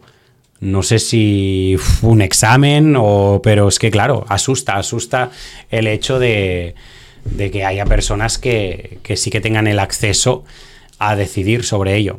Que al final luego también te paras a pensar y dices. Los elementos más importantes de mi vida van a cambiar según el político que esté ahí. Bueno, Sí y no, sí y no. Sí que tiene un impacto. Yo que soy autónomo y lo sufro, no lo vivo, lo sufro. Pues hombre, a mí sí que me gustaría que hubiese un descenso de la cuota de autónomos, porque lo de España me parece increíble, ¿no? Ya no solo cómo nos sagnan a nivel económico de forma trimestral, mensualmente, que al final estás pagando una cuota por trabajar, sino que uno, no tienes el control de dónde irá ese dinero y, y dos, ¿a qué acaba yendo? ¿A dónde va ese dinero, no? Pues en hacer un estudio de 10 páginas de hasta qué punto el rosa oprime a las mujeres. Eh, 10.000 euros ha costado ese estudio. 1.000 euros por página. Y es como, hostia, de verdad, de verdad. Y luego tengo que ver en el caso... ¿Eso, ¿Eso broma o va en serio? No, no, eso va en serio, eso va en serio. No sé si fueron 8.000 y 8 páginas o 10.000 y 10 páginas. Sí, sí, eso, eso es en serio. Un, un- un estudio sobre por qué el rosa oprime a la mujer. Sí, hasta qué punto el rosa oprime a la mujer. Sí, sí, sí, sí. Eh, luego también recuerdo que se quería hacer un estudio de una comparativa en cuanto a las mujeres cis y mujeres trans, de qué manera afectaba. No recuerdo, no recuerdo lo que era. Pero sí, sí. Y luego, en mi caso no, porque no tengo la relevancia que tiene el Chocas ni la masa social detrás que tiene el Chocas, ¿no? Pero si yo fuera el Chocas y veo que me están quitando más del 50% de lo que gano y un día me da por poner la tele y veo cómo se me está criminalizando con dinero público y por ende con mi dinero, pues hombre, me arden las pelotas. Me arden las pelotas. Caballero, creo que este es el final. Como veas. Si quieres sacar tema, adelante. Yo, tema de apuntes, hoy quería que fluyera. Ah, Grabamos hace dos días, contexto para la gente. Em, ¿Qué tal? ¿Qué, qué tal te lo has pasado? Eso es mío, ¿eh? No, no te cállate. ¿Qué tal? ¿Cómodo? Sí, muchísimo. Bien, hay algo Muchísimo. sobre estos temas, debo entender lo siguiente. Yo tengo una postura bastante reactiva. Es decir, yo reacciono a las cosas. Como pienso que no tengo mucho control, la manera en la cual se vota y todo, lo que tú bien has dicho, digo, vale, a ver, no voy a dedicar la energía a esto porque el retorno de esa inversión no es tan elevado como adquirir una habilidad o trabajar en esto o trabajar en, en lo otro. Me imagino que tú parece ser que vas un poquito también con ese pensamiento, ¿no? Es decir, me educo, además a ti te gusta hablar sobre ello, tienes tu, tu causa en mente o tu misión, mejor dicho, Pero no, estás aquí de acuerdo conmigo. Te pasa como a mí. Es que fíjate que nunca ha habido un contexto ni ha existido una civilización como la que estamos viviendo ahora en la que haya habido una guerra de sexos tan acentuada como la que hay ahora. Y al final eh, la unión entre hombre y mujer acaba provocando nuevas vidas, ¿no? Por eso, aunque, y hemos hablado muchísimo y hablo yo muchísimo de eso, aunque seamos tan diferentes en cuanto a pulsiones, intereses, maneras de proceder, de desenvolverse, etcétera, somos complementarios, nos complementamos muy bien. Y, igual que empezaba este podcast diciendo que no se trata de hacer una distinción de sexos, sino de que haya una unión eh, entre las buenas personas para señalar los actos reprochables de las malas personas, ese debería ser el camino. Y veo que la gente que está en las antípodas de mi pensamiento lo que hace es todo lo contrario es exaltar mm. esa guerra de sexos, esa confrontación. Si formas parte de la clase política, me da asco, pero lo puedo entender porque vas a vivir de ello, vas a vivir de problemáticas a las cuales tú les das mm, mucha importancia pero no les das soluciones, mm. por decirte algo. Claro que no les das soluciones, si eso te mantiene en la poltrona está claro, mm. pero que la gente no perciba eso me asusta y me apena que veamos todas estas confrontaciones. Y creo, creo precisamente que se está logrando el objetivo antagónico a lo que a priori, a priori se busca. Y es que, juntándolo un poco más con el primer podcast, que hablábamos sobre todo de interacciones entre hombres y mujeres, creo que los hombres siempre han aceptado hasta cierto punto, no te digo que, que, a los hombres les encante ser un cajero automático, pero ese rol de proveedor lo aceptaban con comodidad, incluso de buen grado, pero en el momento en el que tú empiezas a bombardear a los hombres con que son unos seres privilegiados y invisibilizas eh, las problemáticas que ellos puedan sufrir por el hecho de ser hombres, como mayor riesgo a peleas callejeras, lo que hablábamos de la soledad, trato distintivo a nivel legislativo, etcétera, generarás que ellos se sientan atacados y por ende esto va a generar un rechazo hacia el otro sexo y va a ser un estás en apuros dejo de socorrerte que había sido algo que siempre había estado muy marcado en mm. cuanto hay una damisela en apuros pues mm. el hombre va a socorrer hablando por ejemplo para ir cerrando todo no eh, LGTBI yo conozco muchos gays que aunque sean gays mm, no se sienten parte del colectivo LGTBI porque han detectado que hay una instrumentalización y politización de su inclinación sexual. Y un muy buen ejemplo, o quizás yo saco ese ejemplo porque he estado un poco dentro de ello, eran las series de televisión. Mm, ¿Te acuerdas de Mauri y Fernando? De Aquí no hay quien viva. Mauri y Fernando. Los gays. De Aquí no hay quien viva. Exacto. Era uno que tenía entraditas, que tenía entrada pelo negro, los dos ojos marrón. Bueno, los dos, no los dos ojos marrones, sino que las dos personas tenían ojos marrones, morenos. Sí, sí, sí, exacto, exacto. Con gafas, con gafas. Ahora, con gafas no, negras. ninguno de ellos tenía gafas, juraría. Ahora me es una foto, creo que estoy pensando. Bueno, eh, en definitiva, eran personas. Perdón, ¿estaba en la que se avecina? ¿En los actores después? Eh, uno de. Sí, los dos. Los dos han pasado por la que se avecina. Primero estaba Adrià Collado y luego Luis Merlo. Eran dos personajes muy queridos, tío muy queridos. Y además, en ese momento se logró el tema del matrimonio homosexual, se visibilizaban, por ejemplo, la Veneno visibilizaba pues su interés eh, y el porqué de su decisión de transicionar a, mujer y ser transexual, pero ella te decía que por muy femenina que se sintiera y por muy mujer incluso que se sintiera, ella no era una mujer, su madre era una mujer que fue quien le, quien le dio vida. Entonces, volviendo al tema de Mauri Fernando, eh, creo que es un gran ejemplo de observar cómo ya había una aceptación de cara a que hubiesen parejas homosexuales. El problema es, y siguiendo por la ramificación del mundo del arte, farándulas, series, películas, etcétera, inclusión forzada. Eh, real life, ¿no? Todo esto que ahora mm, las películas con las que yo me he criado de Disney pasan a ser con personas reales. Si tú me haces fotograma por fotograma de la película que yo de pequeño he visto de Disney, pero lo único, lo único que me cambias de ese personaje es su color de piel, su etnia o su inclinación sexual, curiosamente, a mí me parece algo muy racista y muy homófobo porque estás sintetizando a esa persona según su inclinación sexual y al mismo tiempo la estás poniendo de forma forzosa en cosas que no encajan. No encajan que en ciertos contextos tú me pongas un africano. Haz algo nuevo ah, en cuanto a una película de mitología africana pero no lo pongas con calzador, porque al final también si lo pones con calzador y eso significa que el guion argumental, eh, incluso esa simbiosis que yo creo que siempre se tiene que dar en cuanto a interpretación, guion y dirección, se ve mm, maltrecha, mm, va a haber un descenso de los espectadores. o sea, yo, yo, yo quiero ir a ver Los Piratas del Caribe. No Stacy se va de crucero, ¿no? No, no, no, es que claro, tengo que contar con los cupos de género y entonces Johnny Depp, ahora no puede ser Johnny Depp quien haga eso, tiene que ser otra actriz y al mismo tiempo los personajes secundarios también tienen que ser actrices, también, también, también, también, es también. Que si fuera orgánico, tío, pero es que se nota muy forzado, por ejemplo. Es como poner a Superman negro, a Black Panther que es brutal. ¿Ves? Y además Black Panther, que además apela también a la historia, a la cultura, y queda algo muy orgánico. E incluso gente que decir, me gusta mucho más Black Panther que Superman.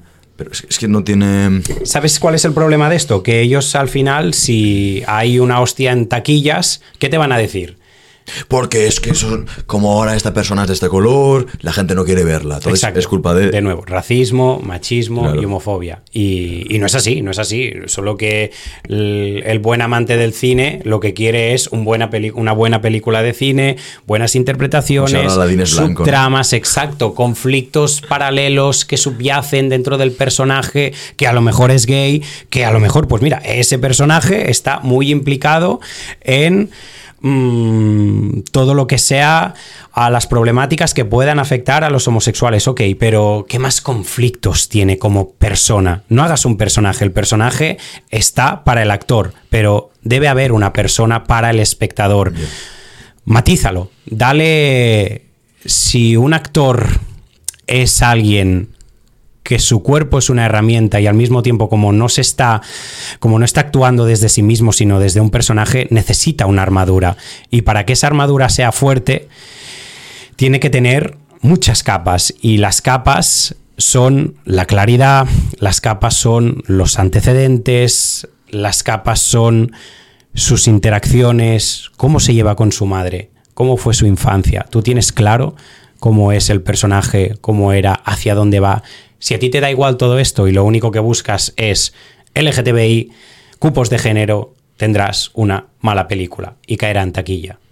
¿Qué piensas que pensaremos de esto en 100 años? Espero que nos descojonemos de todo esto. La sociedad dirá, ¿pero de verdad están peleando por esto? Espero que nos descojonemos de esto. Lo, he hablado en, en uno de mis vídeos, que yo hago una distinción muy marcada entre alguien que pueda ser homosexual a alguien que es de género fluido, ¿no? O sea, al final eh, no se hace y es una pena porque estamos en el mejor momento de la historia de la humanidad para hacer comicidad, lo que te conté en el anterior podcast, que sobre todo se nutre de tres elementos para no volver a repetir de forma muy sintetizada. Em, actor con defectos, eh, que no me estoy refiriendo ni muchísimo menos a su inclinación sexual, sino a defectos de particularidad, como podría ser que sea huraño, que sea paranoico, etcétera situación absurda, como podría ser, y de hecho ya esa situación es absurda, que tú dependiendo de la hora te creas o te sientas que eres mujer o eres hombre, es una situación absurda. Y al mismo tiempo que ese personaje vaya muy a fondo con eso. Y lo es, y lo es. O sea que es un momento histórico para hacer comicidad de, todo esto. Pero no se hace de nuevo por, por lo que decimos, por el miedo, por el bienquedismo, pero he detectado en muchas ocasiones que las personas que orbitan en este tipo de políticas tienen ganas de llamar la atención. Y me parece muy feo que instrumentalices y utilices la inclinación sexual que puedas tener para, para tu comportamiento tan sumamente histriónico, ¿no? Mm. Al final, eh, una persona no binaria, fíjate, tú, él te dice que es una persona no binaria, pero tú qué ves? Tú ves o a un hombre o a una mujer. Pues en muchas ocasiones, un hombre que él te dirá que es no binario, fíjate que todos sus elementos, sus artículos de, digamos, de, decoración o de vestimenta son femeninos. Fíjate que hay un sobreesfuerzo en voy en, mini, voy en falda o voy, voy en cosas más típicas de mujeres, artículos de vestimenta de mujeres que no de hombres. Es como que buscan hacer una sobreacentuación para acercarse al otro sexo y decirte que son no binarios. Ah, no, no juzgues, no juzgues, no juzgues. Exacto, exacto. Sí, sí, sí, sí. Y, y, es como si realmente eres no binario, tú eres no binario en chanclas, en pelotas, como te dé la gana de ir vestido, etc. Sí, hay, hay veces que... En, ves a una persona y dice, no, soy, me siento mujer porque me gusta llevar esta cosa. Quizás te guste la ropa así, ya está. Exacto. Quizás te guste Exacto. la ropa que generalmente lleven las mujeres, no por eso eres una mujer. Tienes ese gusto particular Claro, y ya está. claro, claro. Mm. Es que ni- tampoco, tampoco matizar, joder, que está acabando esto y tampoco quiero que nadie piense que estamos No, en, co- en contra de. Pero claro, cuando se, se te ponen ciertas imposiciones y encima, no- oye, te imponemos esto y no opines. Porque como opines sobre esto, eres esto, esto, esto y lo otro. Y tú, pero entonces, ¿qué hago? Pero, pero espérate, espérate, vas a decirme ahora cómo tengo que vivir. Espérate, estás distorsionando mi realidad, pero si a mí de pequeño me habían dicho que, que no, que no. Y, y a título personal y desde aquí, pues por supuesto, mensaje de libertad e incluso de admiración de que las personas se atrevan a ir por la calle vestidas de la manera que les dé la gana. A mí a lo mejor me encantaría ir vestido como va Squall, el personaje del Final Fantasy VIII, por decirte algo, o no me acuerdo cómo era, Tri- Tri- ¿Tribus? No, no me acuerdo, el del Final Fantasy X, ¿no? Eh, pero bueno, no tengo cojones para ir así y, y esas personas sí, o sea que sí, sí, realmente eh, mi total admiración en ese aspecto. Por supuesto.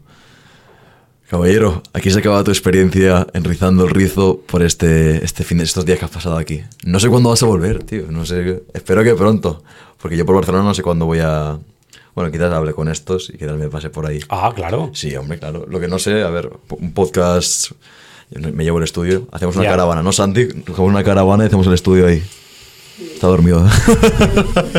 algo, ya, ya. ¿Qui- ¿Quieres decir algo o algo más que decir? ¿Una pregunta o algo? No, que muchísimas gracias por tu invitación, que espero que esto también en parte sirva para empezar a hablar de ciertas cosas que son tabú, que al final ya veis que cuando se divulga desde el respeto y yo creo también que desde la coherencia y desde la cordura, no estamos tan alejados de lo que a priori nos pensamos y que sobre todo no caigáis en el discurso de manipulación al mismo tiempo tan extremista que utiliza la clase política como herramienta de confrontación entre, entre nosotros. Mm. Va, pues hoy me llevo yo la pequeña. Ah, venga. ¿Vale? No, no, mentira. El otro día te, me- te llevaste. Es que hicimos dos cambios, uno con la foto y Ah, otro... pues tú la pequeña hoy, va. Venga. Más manejable. Vale. ¿Con las dos? Vamos allá. Venga. Hasta la próxima. Hasta la próxima. Ya está, esto es el final del episodio de esta semana. ¿Qué te ha parecido? ¿Te ha gustado? ¿No te ha gustado? Sea cual sea la resolución, por favor deja tu crítica, deja tu halago en los comentarios. Siempre los vemos y nos gusta bastante leerlos, bien sea bueno, bien sea malo. Dicho esto, disfruta mucho del día, de la semana y de la vida.